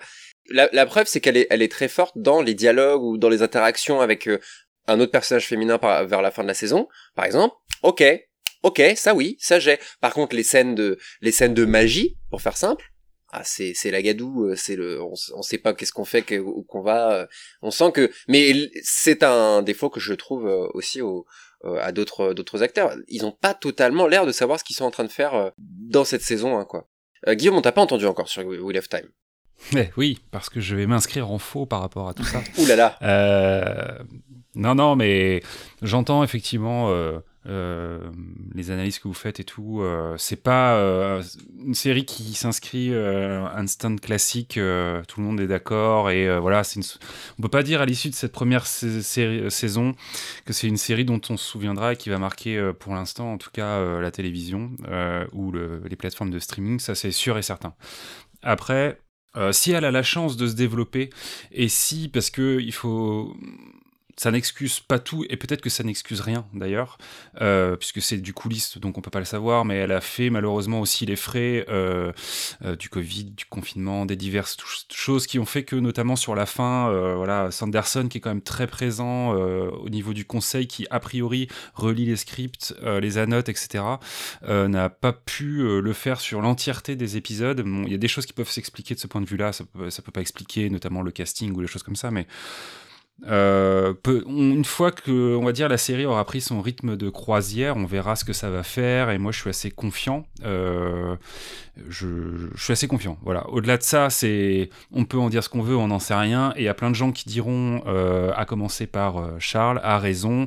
J'ai pas encore donné mon avis, hein. Tu vas voir ce que je veux dire, c'est que euh, on peut pas dire qu'une série est géniale parce que au bout de la troisième saison, c'est génial, quoi. il faut, ah il faut que, il faut, il faut que ça soit génial tout de suite. Sinon, à quoi bon continuer à regarder? Bref. Et voilà, au-delà de toutes ces considérations, à titre personnel et en tant que spectateur néophyte comme Riak qui n'a pas lu les livres et qui ne connaissait pas du tout l'univers, mais alors pas du tout.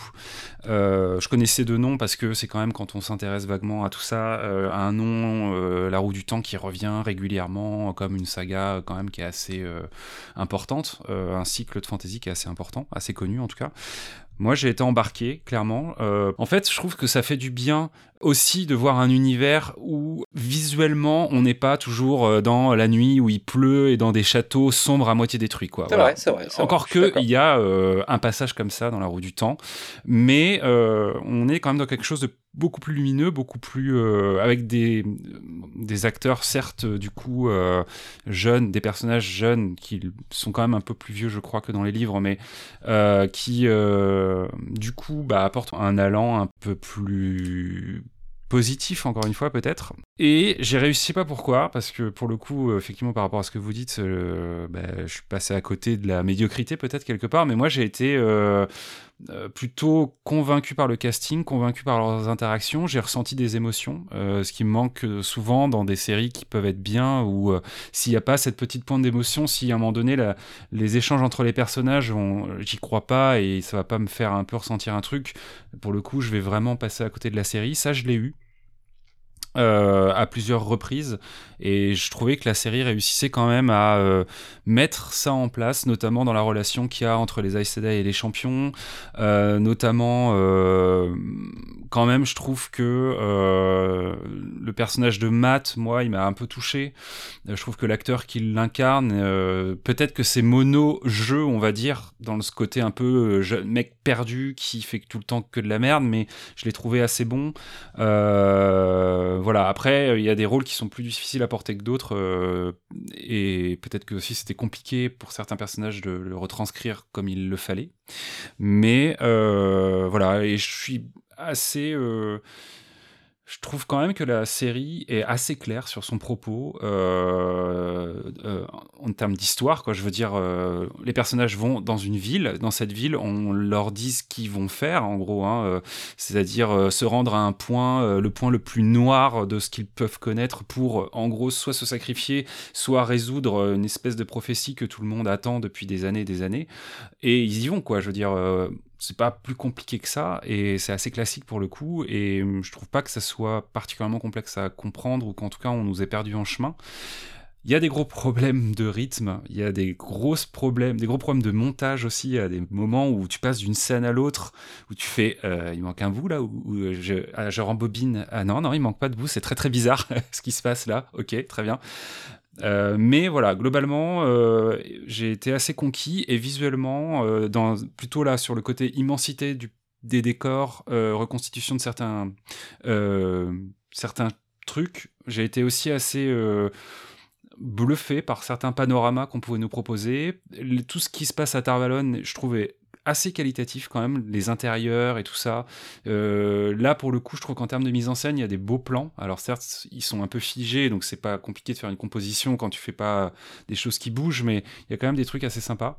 Donc euh, ouais, plutôt convaincu et je trouve qu'effectivement, comme euh, tu le disais, Justine, le fait que ça parte comme un truc très classique, avec on cherche un élu pour répondre à une prophétie, et qu'on se rende compte qu'en fait, ces personnages, ces quatre ou cinq personnages, six si on compte euh, du coup Moiren et son champion, on va dire, sont tous liés d'une manière ou d'une autre et font partie dans cette trame générale euh, de justement de la roue du temps qui est un vrai truc dans l'univers de la série, euh, soit important pour euh, la suite, bah euh, moi ça, je trouve ça assez malin.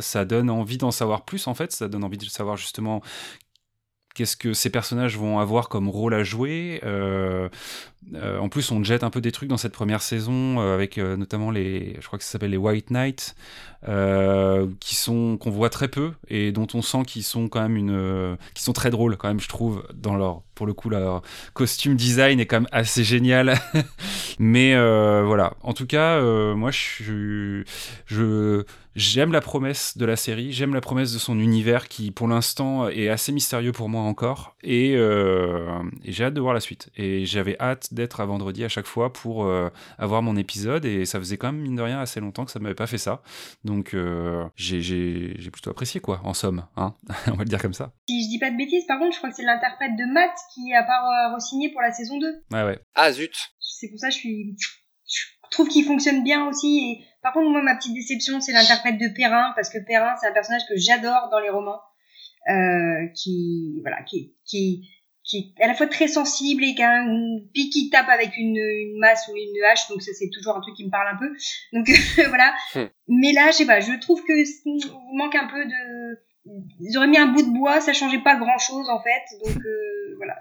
C'est ma petite déception à moi de, de la série, malgré euh, Rosamund Pike, malgré le potentiel narratif, malgré certains hmm. visuels, etc. Voilà, c'est Perrin. Je pense que vous pouvez aller plus loin sur ce personnage. L'acteur a une présence quand même, mais on, lui donne rien à jouer en fait. Enfin, on lui donne à jouer quelqu'un qui justement refuse tout et euh, est dans une phase de sa vie où euh, il a envie de rien faire. Donc forcément, le mec se trimballe comme euh, une âme en peine et voilà quoi. Il lui arrive des... Alors je veux pas, je veux pas spoiler avec la suite des romans, mais il lui arrive déjà des trucs là qui sont montrés dans la série. Et si tu regardes bien, c'est pas questionné du tout. Genre, ah bah il a les yeux jaunes à un moment. Oui, bah c'est normal, écoute. Ah oui, c'est pas que moi qui ai pas compris. Je vais terminer du coup cet arc euh, Wheel of Time parce que je, vais pas revenir sur exactement tout. Euh, déjà, je suis très peiné que vous n'ayez pas relevé la présence de Alvaro Morte, qui est le professeur de la Casa des Papels dans cette série, qui, alors c'est pas qui surjoue, c'est qui cabotine dans le truc. On lui a dit, Alvaro, sois torturé. Hmm. Hmm, comme ça. Il est dans la cage, comme ça, ça m'a rappelé les visiteurs, j'ai adoré euh, quand il le transporte. Vraiment, c'est c'est terrible, terrible la présence de de Alvaro Morte. Et en fait, moi, j'ai l'impression que la série euh, démarre à l'épisode 5 et que ce qui est avant, c'est une espèce d'énorme intro de 5 de 5 heures hein, du coup quand même hein, qu'on se dise c'est 5 heures d'introduction pour t'expliquer de le pourquoi du comment de où ils vont de machin de trucs mais une partie en comme disait Briac et comme disait Justine à l'instant en distillant des petites choses ça et là euh, de des biscuits de genre t'inquiète pas dans une ou, une ou deux saisons ça va être important. Euh, par contre effectivement et les gars on en avait parlé un petit peu entre nous moi j'ai vraiment pas aimé les cinq premiers épisodes. J'ai vraiment maté dans la douleur de vraiment oh là là, vraiment mais oui d'accord bah personne ne s'aime personne n'est heureux dans ce monde. J'ai pas j'ai trouvé aucune originalité et surtout j'ai trouvé ça très pauvre. Visuellement c'est très très pauvre. Les, la représentation de la magie franchement, j'allais dire un mauvais, un vilain mot, mais les, les, les fluides machin, les trucs blancs et tout, vraiment, c'est, je peux vous trouver là maintenant des fan films, des, des séries sur YouTube qui sont largement au-dessus de ça, et selon les informations de mes deux comparses, apparemment ça a coûté le même prix que la saison 1 de Game of Thrones. Bah justement, c'est qu'il y a vraiment un problème quelque part dans la répartition de l'argent. Ou alors, c'est les 5, 6, 7, 8 derniers épisodes qui ont tout pris. Euh, parce qu'effectivement, Tarvalon, top, Franchement, il y a du décor, il y a du costume, il y a, y a, il y a un monde en fait. Il y a un monde qui, qui est régi par des règles qui lui sont propres, etc., etc. Et que j'ai un peu plus envie de découvrir ce monde-là, mais alors le reste c'est d'une pauvreté euh, terrible et je ne comprends pas comment des producteurs, on va dire, au sens très large, donc Amazon, qui ont mis un milliard de dollars américains sur la table pour avoir la licence Lord of the Rings qui arrive cette année, le, le, le, le, l'amuse-bouche de, de, de, de, du Seigneur qui arrive, c'est ça? C'est avec ça que vous êtes censé nous donner envie de regarder votre série triple A parce que si elle coûte aussi cher que celle-là et que vous en faites la même chose, ça va être un, four euh, monumental. Et c'est vraiment une incompréhension. Alors après, effectivement, saison 5, ils arrivent à Tarvalon. Et pour moi, la série commence là. Et pour le coup, contrairement à ce que j'ai pu vous dire euh, récemment les gars, euh, j'ai trouvé ça très cool. Voilà, à partir de la saison 5, c'est cool, j'ai envie d'en savoir plus, les personnages, il y en a qui s'aiment, il y en a qui qui s'aiment pas, euh, il y en a qui font des choix, voilà, qui qui il y a du twist, il y a il y a de l'action, il y a des trucs qui se qui se passent. La toute toute fin euh, le combat final, on va dire j'ai des j'ai des je suis beaucoup plus mesuré, mais bon, tant pis, ça c'est un peu les goûts, les couleurs. Euh... Mais voilà, ce sentiment de grosse introduction de 5 heures, voilà, c'est j'ai donné euh, sa chance parce qu'on on en parlait dans spoilers, mais je sais qu'en si j'avais regardé par moi-même, j'aurais lâché euh, euh, bien avant. Et je trouve ça terrible de faire cinq épisodes avant d'arriver à vraiment un truc où tu te dis putain voilà c'est ça. Et là où j'ai envie de regarder l'épisode qui suit, etc. Quoi. et je finirai sur pour le coup une qualité que j'ai découvert sur le dernier épisode. on a beaucoup critiqué l'application euh, Amazon Prime euh, pour regarder les séries dans cette émission. Moi, je regarde un Chromecast euh, mes séries, donc c'est sur l'application et je lance sur ma télé. Par contre, je sais pas si vous avez remarqué, mais Prime fait ça. C'est des espèces de bonus. Euh, vous avez des récaps de perso. Je sais pas si tout le monde est au courant. Il y a comment qui le découvre maintenant, mais il y a des récaps de perso. Il y a des fiches perso euh, dans les bonus, etc. Euh, il y a des. Je pense par exemple, j'avais pensé à ça et ça va vous faire écho les gars à l'épisode sur Dark j'aurais adoré avoir ça sur euh, à l'époque de, de Dark euh, pour avoir voilà de savoir où j'en suis qu'est-ce que je suis censé déjà avoir compris des bonus j'ai pas compris ça on m'explique. Euh, et ça pour le coup, de lecture. Oui, c'est ça. Bah, un peu quoi un peu des, des bonus infos euh, utiles pour vraiment la série au-delà de euh, euh vous l'avez aussi vu dans Marie à tout prix et machin tu vois des trucs un peu concrets. Et voilà c'est je trouve une qualité supplémentaire à, à Prime. Je vous propose à présent de passer à The Witcher euh, The Witcher, donc qui est également une adaptation de roman, de par le fait, hein, même s'il y a eu évidemment une trilogie de jeux vidéo euh, euh, extrêmement célèbre de CD, CD Projekt il y a quelques quelques années déjà. Hein. Ça, j'ai pas les dates, mais ça, ça commence à dater un petit peu. 2015 pour le dernier. pour le dernier, voilà. 2007, je dirais, pour le premier. Mais un peu à la manière de Skyrim, que j'ai pu mentionner plus tôt, c'est vrai qu'il y a des fans absolus de The Witcher, et qui a lancé une hype ensuite sur les romans, etc. Et arrive cette série, euh, la série euh, sur euh, Gérald de Rive, incarné par Henri Cavill. je n'ai pas vu cette série, je vais être très honnête. J'ai vu l'épisode 1 et bah, c'était pas pour spoilers à l'époque et bizarrement, bah, les 5 épisodes d'intro, The Witcher n'y a pas eu droit, mais c'est votre cas. Donc, qui a vu la saison 1 et 2 du coup aujourd'hui de The Witcher? Si vous me laissez partir sur The Witcher, on est là jusqu'à demain, donc c'est vous qui voyez. Mais allez, juste une écoute, ça fait que 1h25 pour l'instant. Vas-y, on, est là. T'inquiète pas. Au pire, on va se coucher, on te laisse et on reviendra pour. Euh, la, voilà, je coupe l'enregistrement au bout de 6 heures. euh, non, effectivement, mais moi je suis une grande fan en fait hein, de, euh, de Sapkowski et de, euh, et de The Witcher en particulier, donc euh, voilà, je suis peut-être pas très objective sur, sur ce qui a été fait. Excuse-moi de te couper, je suis désolé, mais est-ce que justement tu peux peut-être commencer par nous expliquer peut-être le côté dans tes domaines de des romans, justement, peut-être cette, cette origine, cette première pierre de l'édifice Witcher qui vient du coup euh, des, des, des, bouquins. Quoi. Ouais, alors effectivement, donc euh, The Witcher ou, Le Sorceleur en version euh, version française. Euh, alors, ce sont des nouvelles et des romans donc de, de Sapkowski. Donc, Sapkowski est un, un auteur d'origine polonaise en l'occurrence. La fantaisie polonaise, on n'en a pas tant que ça, donc c'est bien aussi de voilà de, valoriser ça. et pourtant, il y a des choses très sympas aussi. et du coup, l'histoire de du Sorceleur, c'est euh, donc voilà l'histoire globalement de, de, alors de Gérald ou de Gérald, ça dépend comment vous prononcez, euh, de Rive, qui est un, donc un sorceleur qui est un euh, globalement hein, c'est un croisement entre un, un, dératiseur et un chasseur de primes, hein, si on veut si on veut synthétiser, qui évolue dans un monde qui s'appelle le continent. et globalement, en fait, il est payé par des gens, payé plus ou moins au lance-pierre d'ailleurs, mais pour les débarrasser de monstres et de créatures qui viennent voilà, piller les ressources, qui viennent manger le bétail, qui viennent tuer les enfants, enfin voilà, des choses absolument sympathiques. Donc on est là encore dans de la dark fantasy, donc un univers très sombre, avec un personnage principal qui est pas un héros, au sens où oui, c'est le personnage principal, mais il n'est pas censé avoir des valeurs particulièrement héroïques, c'est-à-dire que s'il combat des monstres, c'est pour être payé. Euh, Sapkowski insiste régulièrement, de façon un peu lourde d'ailleurs, sur euh, le fait que les sorceleurs, en fait, c'était des, êtres humains, mais qui ont été modifiés euh, pour en faire des mutants, pour avoir de plus grands réflexes, etc., mais que par conséquent, par exemple, ils ont plus d'émotions des choses comme ça. Bon, hein, ça c'est une grosse absurdité parce que Geralt qui passe son temps à avoir des émotions, mais euh, voilà, c'est une idée qu'on a des, des surhommes, globalement, euh, mais qui sont des mutants, donc qui sont aussi méprisés par la population, hein, parce que c'est des gens différents. Voilà, donc il y a un monde peuplé de, euh, de créatures qui tuent un petit peu tout ce qui bouge.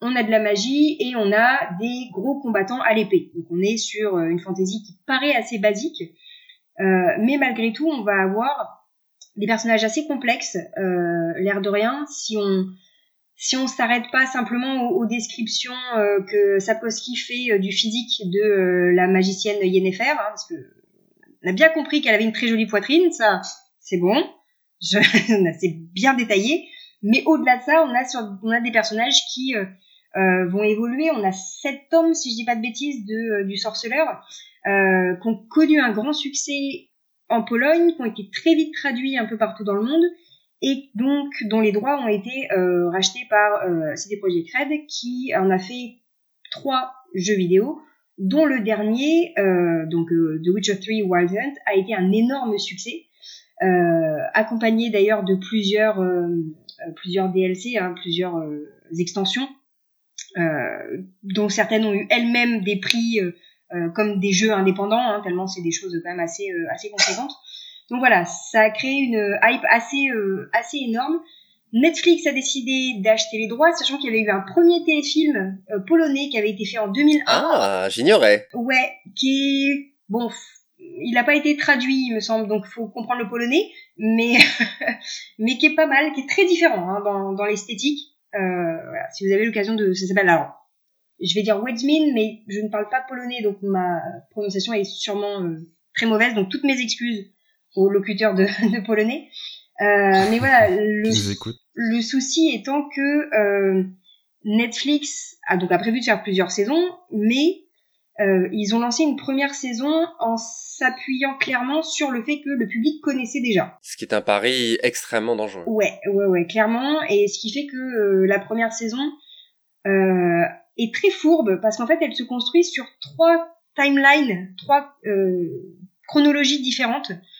Euh, on suit euh, en même temps le personnage de Geralt, qui est donc le héros, le personnage de Yennefer, qui est cette fameuse mage brune qu'on voit dans, la série, et le personnage de Cyrilla, qu'on surnomme Ciri, qui est la princesse de Sintra, la jeune fille avec des cheveux blonds, voire très blancs.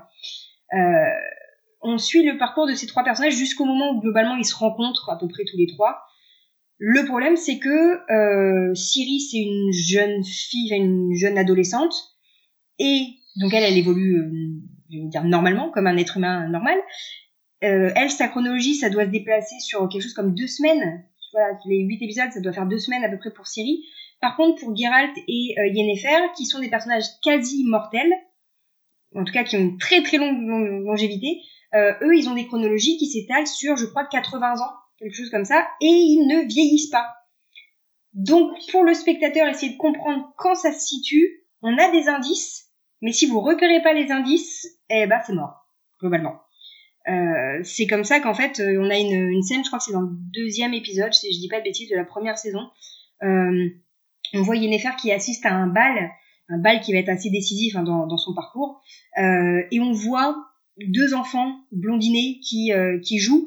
Et il y a une reine qui dit au, gamin qui est là Foltest arrête d'embêter ta sœur etc et en fait ce gamin qui est évoqué comme ça en passant et qui est pas re-questionné du tout dans, dans la séquence en parallèle on le voit une fois adulte donc euh, globalement 40-50 ans plus tard quand il est devenu roi. Et si vous aviez pas repéré que c'était le même prénom que le gamin évoqué dans le bal bah, vous avez pas compris que ça se passait pas à la même chronologie. Donc c'était risqué de la part de Netflix de le faire un petit peu comme ça. Ça passe bien au bout de deux ou trois visionnages à la limite, mais bon, faut C'est exigeant en fait, ça, ça, demande un public euh, attentif. Et c'est vrai que bah, encore une fois Netflix, euh, ça peut être des séries où on est sur le téléphone en même temps, etc. Donc euh, ou qu'on va binge watcher, etc. Donc forcément c'est. Ce qui est pas mal, c'est qu'ils l'ont évoqué dans la saison 2 en fait.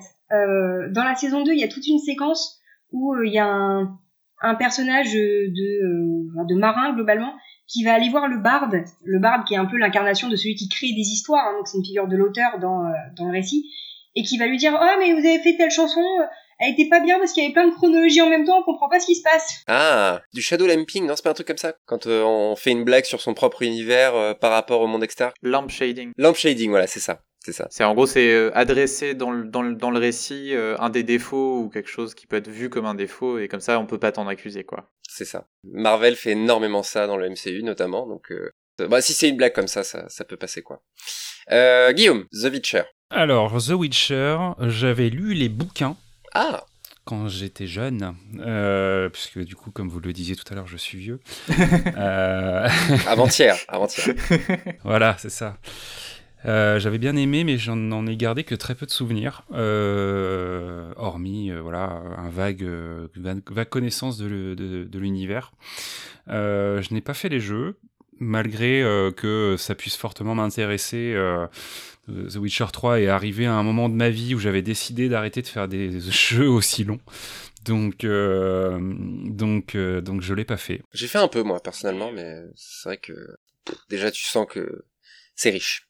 Ouais, non, mais euh, voilà, euh, comme je m'intéresse quand même beaucoup à, l'univers vidéoludique et tout, évidemment, j'en ai entendu parler, évidemment, j'ai pris connaissance de, euh, de, de, de, la hype du truc et de à quel point c'était devenu même effectivement une pierre importante dans la construction de l'open world moderne, notamment par son écriture. Mais donc j'ai attaqué la série en étant en ayant très envie de l'aimer en fait, parce que voilà, j'avais un vague souvenir comme ça des bouquins où je me disais que euh, c'était assez cool dans mon, souvenir, euh, que euh, le héros, voilà, et effectivement ce côté un petit peu badass et tout, t'as envie de tu envie de te dire que ça va profiter à des séquences d'action notamment qui peuvent être assez sympas, le côté chasseur de monstres et tout plus technologie moderne, tu peux te dire qu'effectivement, il va y avoir des choses assez spectaculaires et assez sympas. Euh, et euh, ce qui est assez cool, c'est que dans la fantasy, on va dire plus classique, on a tendance un petit peu à séparer en plus les archétypes de personnages avec le mage, le guerrier, le machin, le truc, le... Et là, la promesse un peu de ce personnage qui était à la fois un guerrier et qui maîtrisait les arts mystiques, dirons-nous, euh, bah, permettait aussi d'avoir comme ça une richesse visuelle qui pouvait être euh, cool. Bon, il y a eu un premier test costume euh, qui a révélé Henri Cavill dans le rôle du personnage qui a fait très peur à tout le monde, notamment avec sa perruque qui était très très sortie du, du, sac dont on l'avait d'où on l'avait acheté, je pense.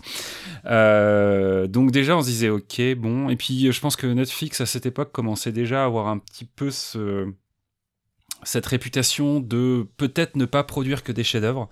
Euh, donc, euh, donc il y a eu un petit peu un premier truc, mais j'avais très envie de, j'avais très envie de l'aimer. Euh, je pense que des deux là dont on parle, celle-ci était celle qui était sur le papier euh, la plus euh, héritière de Game of Thrones, quoi, la plus à même de se dire, euh, ok, c'est bon, Netflix, ils arrivent dans le, dans le game des séries fantasy un peu gritty, comme disait Justine, et ils, vont proposer quelque chose qui fera date, quoi. j'ai aimé la saison 1 sans plus. j'ai pas été le côté chronologique et tout, moi m'a plutôt amusé, on va dire, en tant que spectateur parce que j'aime aussi le fantastique, j'aime les histoires de voyage dans le temps, etc. Donc il y avait presque ce côté un petit peu démêler la pelote qui m'avait plu. Euh, il y avait, je trouve, des choix esthétiques qui étaient vraiment aux fraises, par contre. Euh, dans euh, la représentation des, costumes, des armures, des machins, même de, des choix très étranges et c'est un détail, mais tout le monde en a parlé euh, sur notamment les lentilles d'Henri Cavill euh, au niveau de ses yeux. Là où sur euh, le personnage de Yennefer, il le colore ses yeux numériquement, chez Henri Cavill, il lui met des lentilles. Pour qui, pourquoi, on ne sait pas. Mais voilà. après, il fait le job, il est charismatique dans la proposition qu'il fait de ce Geralt comme ça. Enfin voilà, il a, il a un physique. Hein, Cavill, il l'a, il l'a montré avec Superman notamment. Euh, j'avais envie de voir la suite parce que euh, la, série se termine sur le fait que Ciri retrouve enfin Geralt et voilà, l'histoire commence. Euh, donc j'avais envie de voir la suite. Et euh, j'ai été super déçu de la saison 2. Ah ouais, que j'ai vraiment peu aimé, à vrai dire. parce que, même si la chronologie est plus claire, euh, j'ai trouvé que les interactions entre notamment Siri et Geralt étaient vachement redondantes. Euh, on était dans du coup un peu ce, schéma de l'apprenti euh, qui doit du coup bah, apprendre des choses mais qui a un petit peu de mal à le faire et tout ça qu'on a un peu revu et revu et je trouve qu'il est difficile à renouveler là je trouve qu'ils le font pas beaucoup. j'ai été assez dérouté. C'est pas que j'ai pas compris, mais sur le moment, j'ai pas réussi à accepter les enjeux jeux qui étaient ceux de l'histoire de Yennefer, euh, qui euh, a fait des choix euh, qui sont assez forts hein, par rapport à son personnage et par rapport à aux allégeances qu'elle a, mais qui moi m'ont laissé un petit peu sur le cul et voilà, j'ai pas, euh, peut-être que j'ai pas été euh, aussi attentif, je sais pas. Peut-être que le contexte de visionnage a joué, mais euh, globalement, j'en garde pas un super souvenir. et je trouve que la fin, là aussi, pose les choses euh, des choses qui sont intéressantes pour la suite, mais c'est la fin, quoi. C'est à la fin, les choses se, les, les, parcours se retrouvent, euh, les rôles se redéfinissent un petit peu et, et, et on voit un peu plus euh, quel est l'enjeu général de la série, des personnages et de là où on va aller. Mais euh, là, pour le coup, j'ai vraiment eu le sentiment eu toute une saison pour ça, quoi. Donc euh, voilà, et visuellement, bah, c'est très sombre, quoi. C'est très sombre, il neige, euh, euh, tout est détruit, euh, c'est très bleu, donc une variété qui a pas, qui m'a pas euh, qui m'a pas euh, bluffé outre mesure dans les décors et dans les univers qu'on nous présentait quoi. Même euh, le la grosse nouveauté et je pense que ce qui était très attendu par les fans qui était du coup le, château détruit des sorceleurs m'a pas plus bluffé que ça hormis le décor du laboratoire qui est assez exceptionnel de par là tu sens vraiment qu'ils ont construit un truc énorme qui leur permet de faire des plans qui sont assez géniaux presque zénithaux sur certains moments où il y a vraiment du recul euh, au niveau des salles et tout ça, ça c'est assez euh, sympa. Mais euh, mais voilà, j'en oublie un peu. Je pense que ça fait pas si longtemps que je l'ai vu, mais la preuve étant que ça m'a pas marqué plus que ça. Mais il y a un discours qui est quand même intéressant, notamment avec le parcours des elfes, qui c'est très fort là pour le coup, euh, qui est un traitement en plus qui est assez original par rapport à l'idée qu'on se fait des elfes dans toute dans une grosse partie de la littérature de fantasy où on a souvent affaire à des euh, personnages très nobles euh, qui sont un peu au-dessus de tout, euh, qui sont très fortunés ou en tout cas qui sont euh, immémoriaux comme ça, intouchables. Et là on nous les présente vraiment comme un peuple soumis, brisé qui est en quête de d'un retour à une certaine autonomie et qui euh, bah, va faire des choix qui sont assez dramatiques pour ça. Euh, donc euh, ça, j'ai trouvé ça intéressant. Mais ouais, petite déception du coup que cette saison 2, j'avoue. Mais je pense que le fait que Netflix mette toute la saison d'un coup, c'est pas forcément positif pour une série comme The Witcher, tu vois. Pourquoi? Parce que justement, on a cette, on a tout d'un coup et bon, c'est peut-être que moi qui ai tendance à binger, hein, mais euh, euh, voilà, du coup, on regarde la série en un bloc et pour la construction des personnages et notamment la relation entre Geralt et Ciri qui se fait sur beaucoup de nuances petit à petit, on n'a pas vraiment le temps de se rendre compte de cette évolution. Alors que si on avait un épisode par semaine, je, je souffrirais, hein, parce que je, voilà, je devrais attendre et je déteste ça. Mais euh, je pense que on aurait un peu plus ce développement des personnages, euh, Mm. notamment dans les voilà les subtilités des relations. Euh, sachant qu'en plus, Geralt, c'est un personnage qui parle pas énormément c'est pas facile de lui apporter un peu de, un peu de subtilité. Donc voilà, je pense que le, C'est vrai, c'est vrai. le- voilà, le fait de tout mettre d'un coup, c'est pas forcément positif. Je sais pas.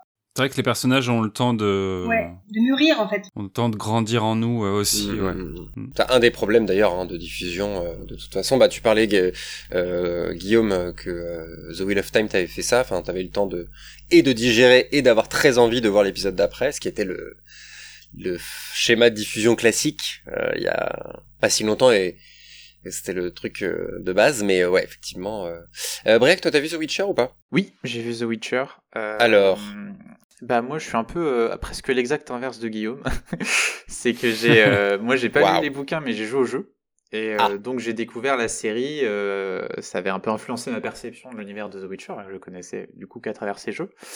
Et au départ j'ai été assez déçu par le, les, premiers épisodes, dans le cas de la saison 1, euh, principalement déjà au niveau euh, bah, visuel, parce que les jeux, surtout le 3, ont un style assez fort et euh, une approche assez marquée, qui, qui est pas du tout celle de, de, la série, en tout cas dans ses premiers épisodes, avec les problèmes que tu as déjà mentionnés, Guillaume, mais je trouvais que la série faisait étrangement cheap par moment, alors que d'autres non, et on, commence par, et je crois qu'il y a un espèce de combat contre un monstre dans la toute première scène, et, le épisode, ouais c'est ça, qui est pas mal, et après, le premier épisode se termine avec un, enfin, il y a un combat dans une, dans un, dans une ville avec un autre personnage, euh, j'ai oublié son nom, mais euh, qui ressemble là, par contre, euh, ouais, on est, on est plus dans un, une série des années 90, quoi. On est dans des, des une chorégraphie à la Buffy. Enfin, d'un coup, je suis genre, mais c'est la même série ou je, un peu, un peu perdu.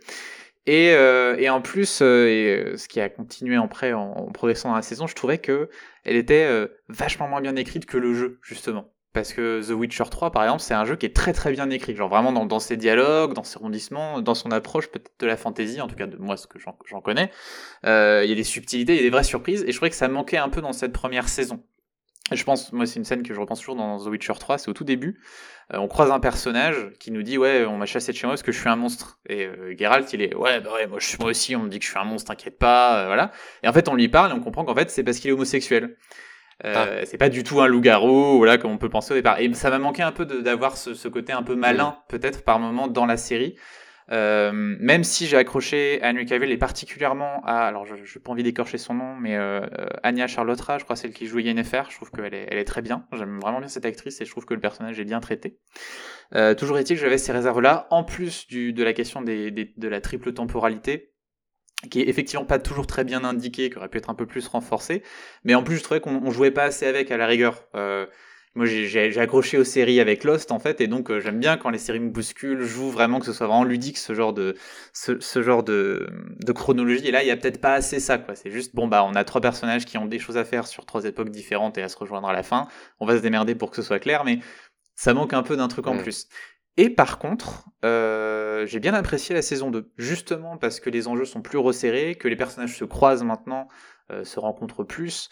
Euh, j'ai bien aimé, moi, au contraire, la relation entre Ciri et Geralt. J'ai trouvé assez attachante avec ce personnage qui veut pas, qui voulait pas être père, qui voulait pas avoir à remplir ce rôle-là, mais qui se retrouve à le faire, et aussi avec les enjeux que ça développe. En plus, la série, contrairement à beaucoup de séries Netflix, essaie quand même de raconter des choses à l'échelle de l'épisode. Tu vois, dans les deux, deux trois premiers, euh, Geralt va, croiser des proches ou des, anciens amis qui vont avoir un rapport à la monstruosité et qui vont faire écho à ce qui va se passer avec Ciri en fin de saison. Ça amène un certain nombre de choses qui reflètent un peu le développement du personnage. Donc c'était plutôt bien écrit, plutôt malin. Euh, et j'ai bien aimé aussi un truc que, alors je sais pas à quel point c'est présent dans, l'œuvre de base, mais dans les jeux, euh, ce qui est sympa, c'est qu'on retrouve pas mal du folklore, le, folklore slave qui est traité euh, d'une manière un peu originale, qui, qui est appropriée et justement mmh, qui s'écarte mmh. un peu de la, la, la fantaisie occidentale classique. Il y en a un euh, petit peu, ouais, dans les romans, on peut dire ça. Ouais. voilà, et, euh, et du coup, euh, c'était relativement absent de la première saison. Et là, dès, dès la, la, deuxième, on a un côté très conte quand ils vont chez cette, euh, cet ancien ami de, de Geralt qui a été transformé en bête. J'ai beaucoup aimé cet épisode-là. Et ensuite, on a même carrément la Baba Yaga qui est là, quoi. Donc, euh, avec sa maison, euh, les pieds de poule, euh, voilà. Et, et, donc, ça, j'ai apprécié. Et donc, finalement, j'ai plus accroché à cette deuxième saison, tout en ayant des réserves. Moi, encore une fois, un peu sur l'aspect visuel, je trouve que la mise en scène de la série reste assez pauvre, avec du steadicam à tout va. Euh, J'aime pas trop l'esthétique numérique, même s'il y a quelques effets spéciaux, surtout dans le dernier épisode, qui marchent pas mal au niveau des monstres, quand Geralt en, en combat quelques-uns. Après, voilà, là, globalement, euh, ça m'a plu, même si j'ai trouvé qu'il y aurait pu peut-être avoir une... Euh, la, la, saison pourrait être plus remplie en événements, et je me demande aussi si c'est pas une série qui aurait besoin peut-être d'avoir euh, des saisons de 12 épisodes plutôt que de 8, si je me trompe pas, oui. Euh, pour, pour, pour être un petit peu plus dense par moment. Mais dans l'ensemble, moi, j'ai apprécié cette, euh, cette deuxième saison. Tu parlais de, euh, de l'esthétique de conte qu'on retrouve ouais. dans la saison 2 avec justement ce personnage qui, enfin, une structure qui est clairement une réécriture de La Belle et la Bête, hein, en fait, euh, et c'est des éléments qu'on a dans les dans les romans et en fait il y avait déjà ça dans la saison la première saison c'est juste que ils l'ont tellement passé sous silence que euh, si notamment si t'as pas lu les romans c'est pas facile de se rendre compte dans le tout premier épisode euh, euh, rencontre une une princesse qui est devenue une, une guerrière euh, qui a fui globalement hein, le monde où elle enfin qui a fui son royaume et qui est entourée de euh, donc une princesse qui a fui dans la forêt et qui est entourée de sept guerriers ou sept gnomes ou sept nains selon les traductions. Et en fait, c'est donc clairement une réécriture super dark de Blanche-Neige et les sept nains, euh, qui est clairement mise en évidence dans, euh, dans les romans.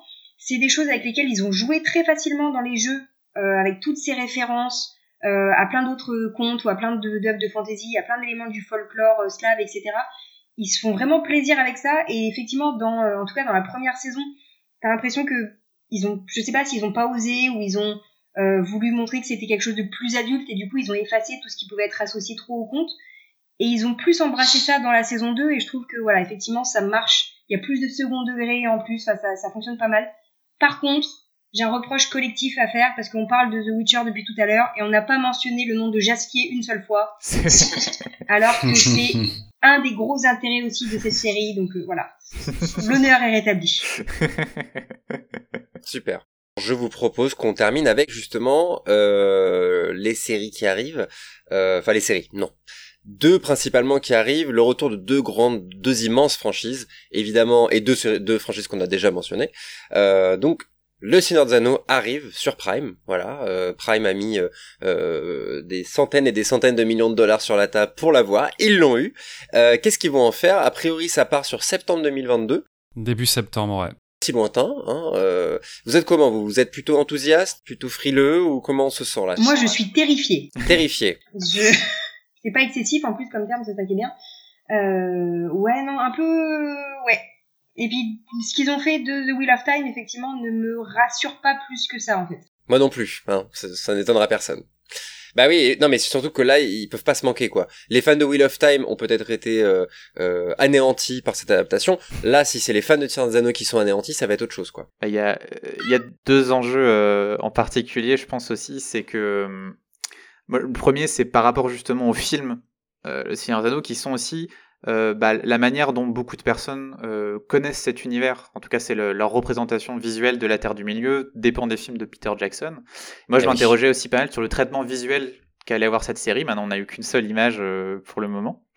Euh, et d'après les dernières nouvelles, alors on, on s'inscrirait vraiment dans la continuité en fait des films, puisque euh, John Ho, donc qui travaillait déjà sur euh, les films, euh, fait les designs, enfin une partie en tout cas des designs de la Mhm. série.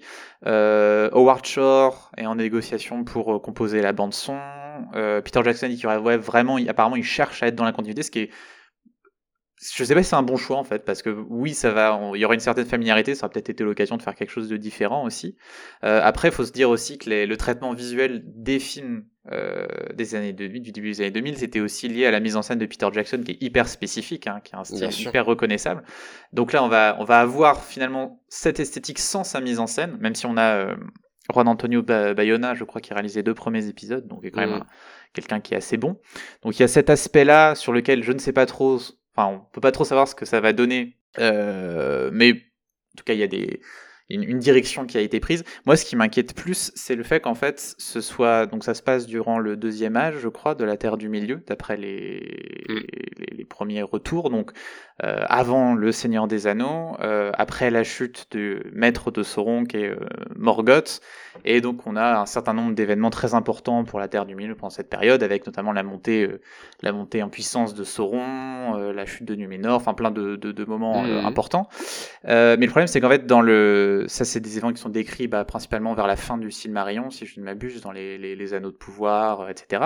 Et c'est un texte qui est écrit par Tolkien sur le mode du texte historique ou du, du, du texte sacré. C'est-à-dire qu'il n'est pas forcément euh, dramatisé, c'est pas des, ré- des récits du type romanesque où on va avoir euh, des scènes, des dialogues, des personnages qui sont caractérisés. Ce qui fait que quand on va procéder à l'adaptation, là, c'est, ça va être aux auteurs euh, de la série de tout faire. C'est-à-dire ils n'ont pas une vraie Eh base, oui. ils n'ont pas un roman adapté. Il va falloir en faire un truc d'action presque ou de l'adapter à ce que la série doit raconter quoi. Voilà, ils ont 40 pages de résumé. C'est comme si tu prenais un bouquin d'histoire, tu dis ok, bah maintenant je transforme ça en vraiment en récit, et Ouais. c'est le, le travail qu'ils doivent faire.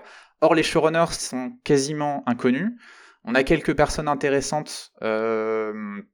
Parmi les scénaristes, il y a Jennifer Hutchinson, qui est quelqu'un qui a travaillé un peu sur Better Call Saul, sur Seigneur des Anneaux. On a un scénariste qui a écrit des épisodes pour Les Sopranos, mais on sait assez peu de choses en fait de, au niveau des choix narratifs qui ont été faits.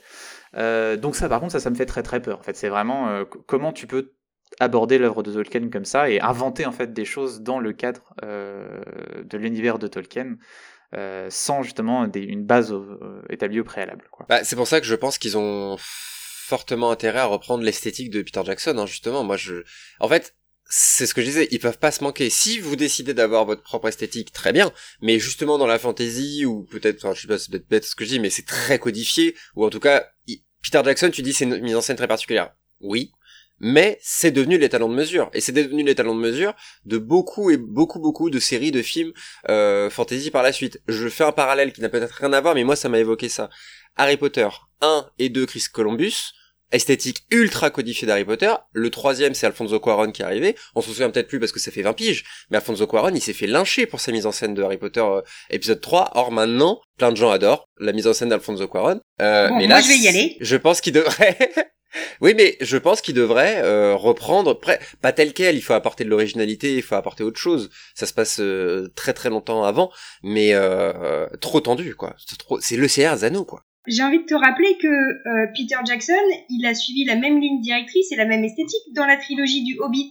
Et on a vu ce que ça a donné. Merde, elle m'a eu. Non, il a fait, il a fait des choix, il a fait des choix techniques euh, comme le 48 images par seconde, bah idée de merde. Et bah peut-être qu'ils referont pas cette erreur-là. Euh... Non, t'as raison. Ok, d'accord. Ok. Non, mais au-delà de l'esthétique, euh, le Hobbit, le Hobbit, euh, on va pas digresser sur le Hobbit, mais euh, le projet du Hobbit est aussi particulier dans l'arrivée de Peter Jackson en pompier de service aussi, quoi. Enfin. Mais le Hobbit, ça partait pour être beaucoup plus original que le Saint Anneaux, justement. il y avait Del Toro, si j'ai pas de bêtises, qui était, qui, a, il, a, consacré deux ans de sa vie à, à faire ça. Il a fini par se barrer. Il a déménagé. Une autre co Capture Mag euh, qui fait un épisode sur Peter Jackson, il parle de, de la création du Hobbit dessus, c'est, c'est extrêmement intéressant. Bref, je divague, mais toujours est-il qu'il y avait cette volonté d'apporter une, ne serait-ce qu'un peu d'originalité, et finalement ils se sont dit non, on va rester euh, Peter Jackson, et il s'est dit je vais faire toutes les erreurs que j'ai pas fait dans la première trilogie, comme ça, euh, on pourra pas me reprocher de pas avoir tenté des trucs, quoi. Et du coup, c'est intéressant que tu rappelles Del Toro, enfin, la participation de Del ah Toro au projet Hobbit, parce que ce qui est intéressant, c'est qu'il soit allé chercher Bayona, qui est un poulain de Del Toro. C'est vraiment, c'est un gars qui a été repéré par Del Toro, que Del Toro a aidé. Donc, c'est curieux. Après, il faut savoir aussi qu'il a déjà travaillé à la télé. C'est lui qui a fait le pilote de Penny Dreadful. Penny Dreadful, donc c'est quelqu'un qui a peut-être aussi déjà de l'expérience. Et Jurassic World aussi, hein, vraiment, s'il faut bien mentionner. Vous ne euh. rassurez pas forcément les mecs là. Non, non, mais c'est pas fait pour. C'est pas fait pour. si tu veux être entièrement rassuré, j'ai vu tout à l'heure, je, dois vous partager ça parce que j'ai trouvé ça assez drôle, euh, que la réalisatrice de deux des épisodes s'appelle donc Charlotte Brandstrom, Brandstrom pardon, et a réalisé des épisodes de Julie Lescaut. oh merde Donc, On l'a pas vu venir. Le point Julie Lescaut de l'épisode, on l'a pas vu venir. Mais elle a fait aussi des épisodes de The Witcher, donc voilà. Qu'est-ce que c'est que cette ah, jolie, jolie carrière. je respecte, ouais. Waouh. Quand t'as fait tourner Mousse Diouf et Henri Cavill, c'est que t'as une carrière, mon pote, euh, pas mal.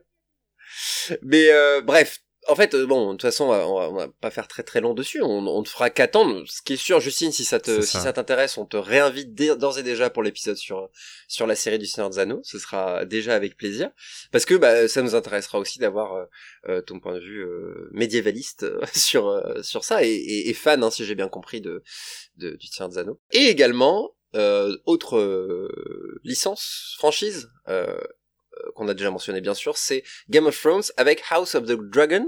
Euh, ça partait sur plein de spin-offs, et en fait non, et en fait oui, et en fait en fait oui mais non, voilà. Donc euh, c'est pour 2022 également.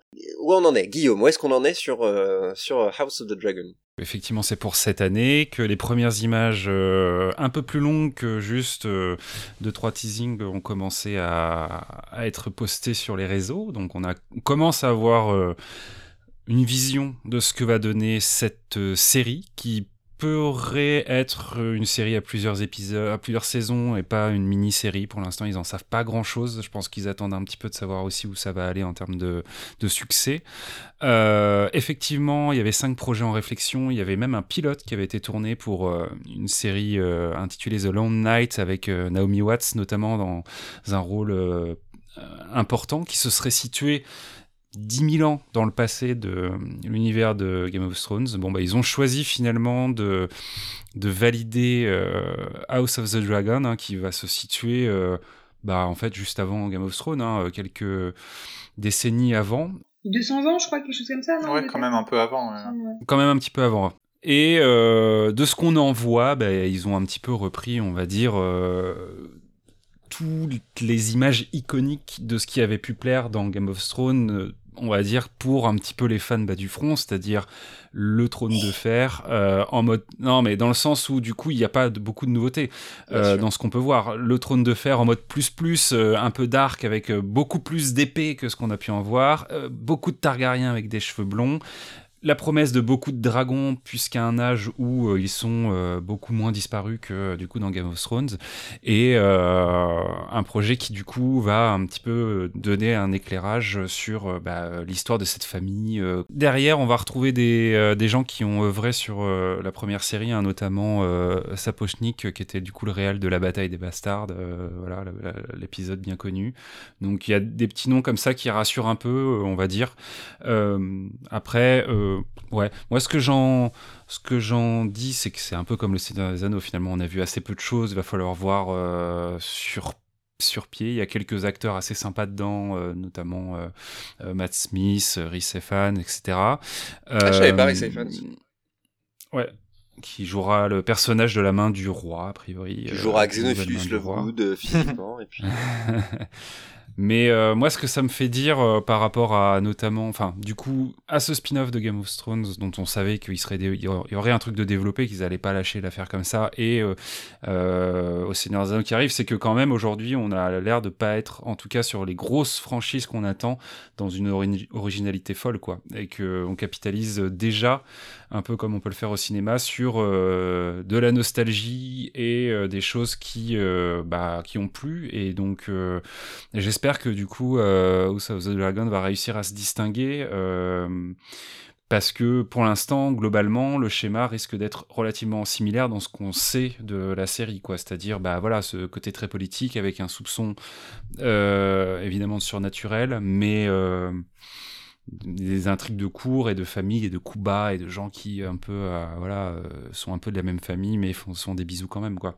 Donc euh, ça sent effectivement beaucoup le fan service malheureusement après c'est chapeauté par Martin il a beaucoup écrit dessus. Enfin il y a un matériel qui est existant donc ils n'ont pas non plus créé le truc exprès pour pour en faire une série.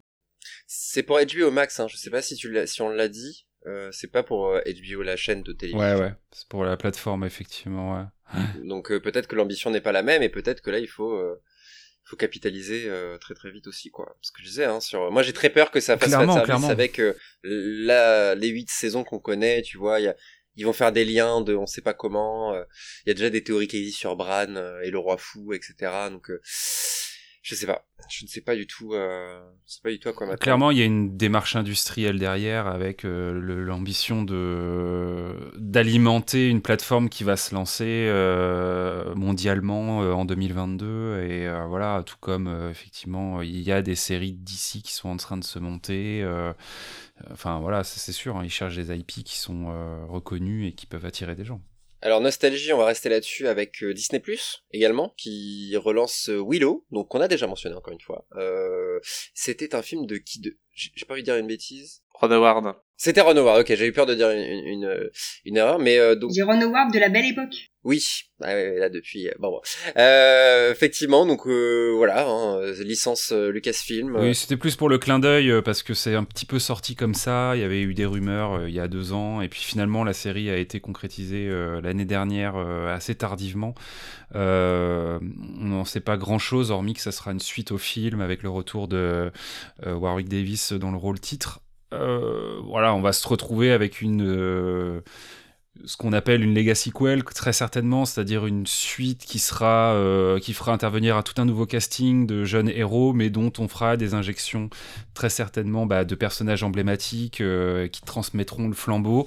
Mais comme je le disais au début de cette émission, euh, Willow ça fait partie des univers qui m'ont un petit peu marqué étant petit, donc j'y retournerai avec plaisir. On verra ce, ce que Disney Plus est capable aussi de faire dans cet univers-là, parce que finalement ça sera après le super héros et le Star Wars, on va dire, pour pas dire la science-fiction, euh, mais ce sera euh, la première fois qu'ils vont créer du, live action euh, de fantasy un peu moderne, en tout cas avec les moyens Disney+, enfin, qui peuvent mettre pour Disney+, hormis animation. Et qui n'évoque rien aux jeunes générations, hein, Willow. C'est vraiment à l'ancienne hein, pour les jeunes. C'est vrai. Donc à voir. On est très très loin quand même, je pense, de l'attente générée par Game of Thrones et par, enfin, par House of the Dragons et Lord of the Rings, hein, clairement. Et puis sachant qu'en 2022, on attend aussi euh, un spin-off de The Witcher, donc euh, Blood Origin, un spin-off de Vikings qui s'appelle Valhalla. Euh, voilà, c'est c'est alors c'est une année qui va être chargée hein, de mon côté, je vous cache pas. Grosse année dans, dans, le domaine effectivement. En tout cas, les, les studios essaient de capitaliser sur sur cet intérêt. On verra après si la qualité suit, quoi. C'est ça la question. Bah, tout le monde va dans le même, ouais, accroche son petit wagon à la suite et nous aussi on veut faire avec du, fantastique, ouais, c'est ça, je comprends. Euh, bah écoutez, je pense qu'on a fait le tour de, de cet épisode. Euh, merci beaucoup Justine pour euh, de nous donner ton temps. Hein. C'est très précieux pour nous euh, euh, de t'avoir euh, dans cet épisode. Donc c'était très cool de parler de tout ça. Évidemment, toujours ce regret de ne pas pouvoir faire encore plus long, de pas parler de, de tous les exemples.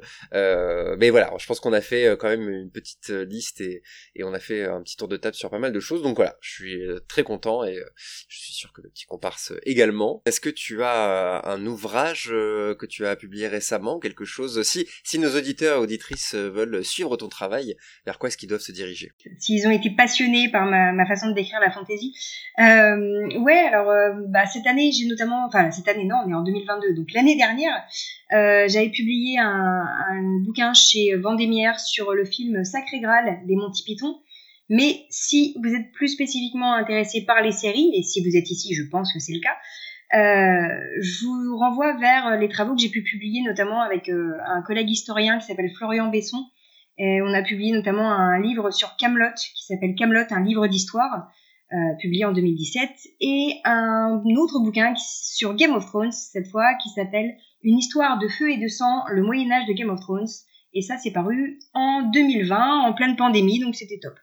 Voilà. Si ça vous intéresse, euh, ça parle de fantasy, de médiévalisme et beaucoup de séries. Donc voilà, il y a, y a du potentiel.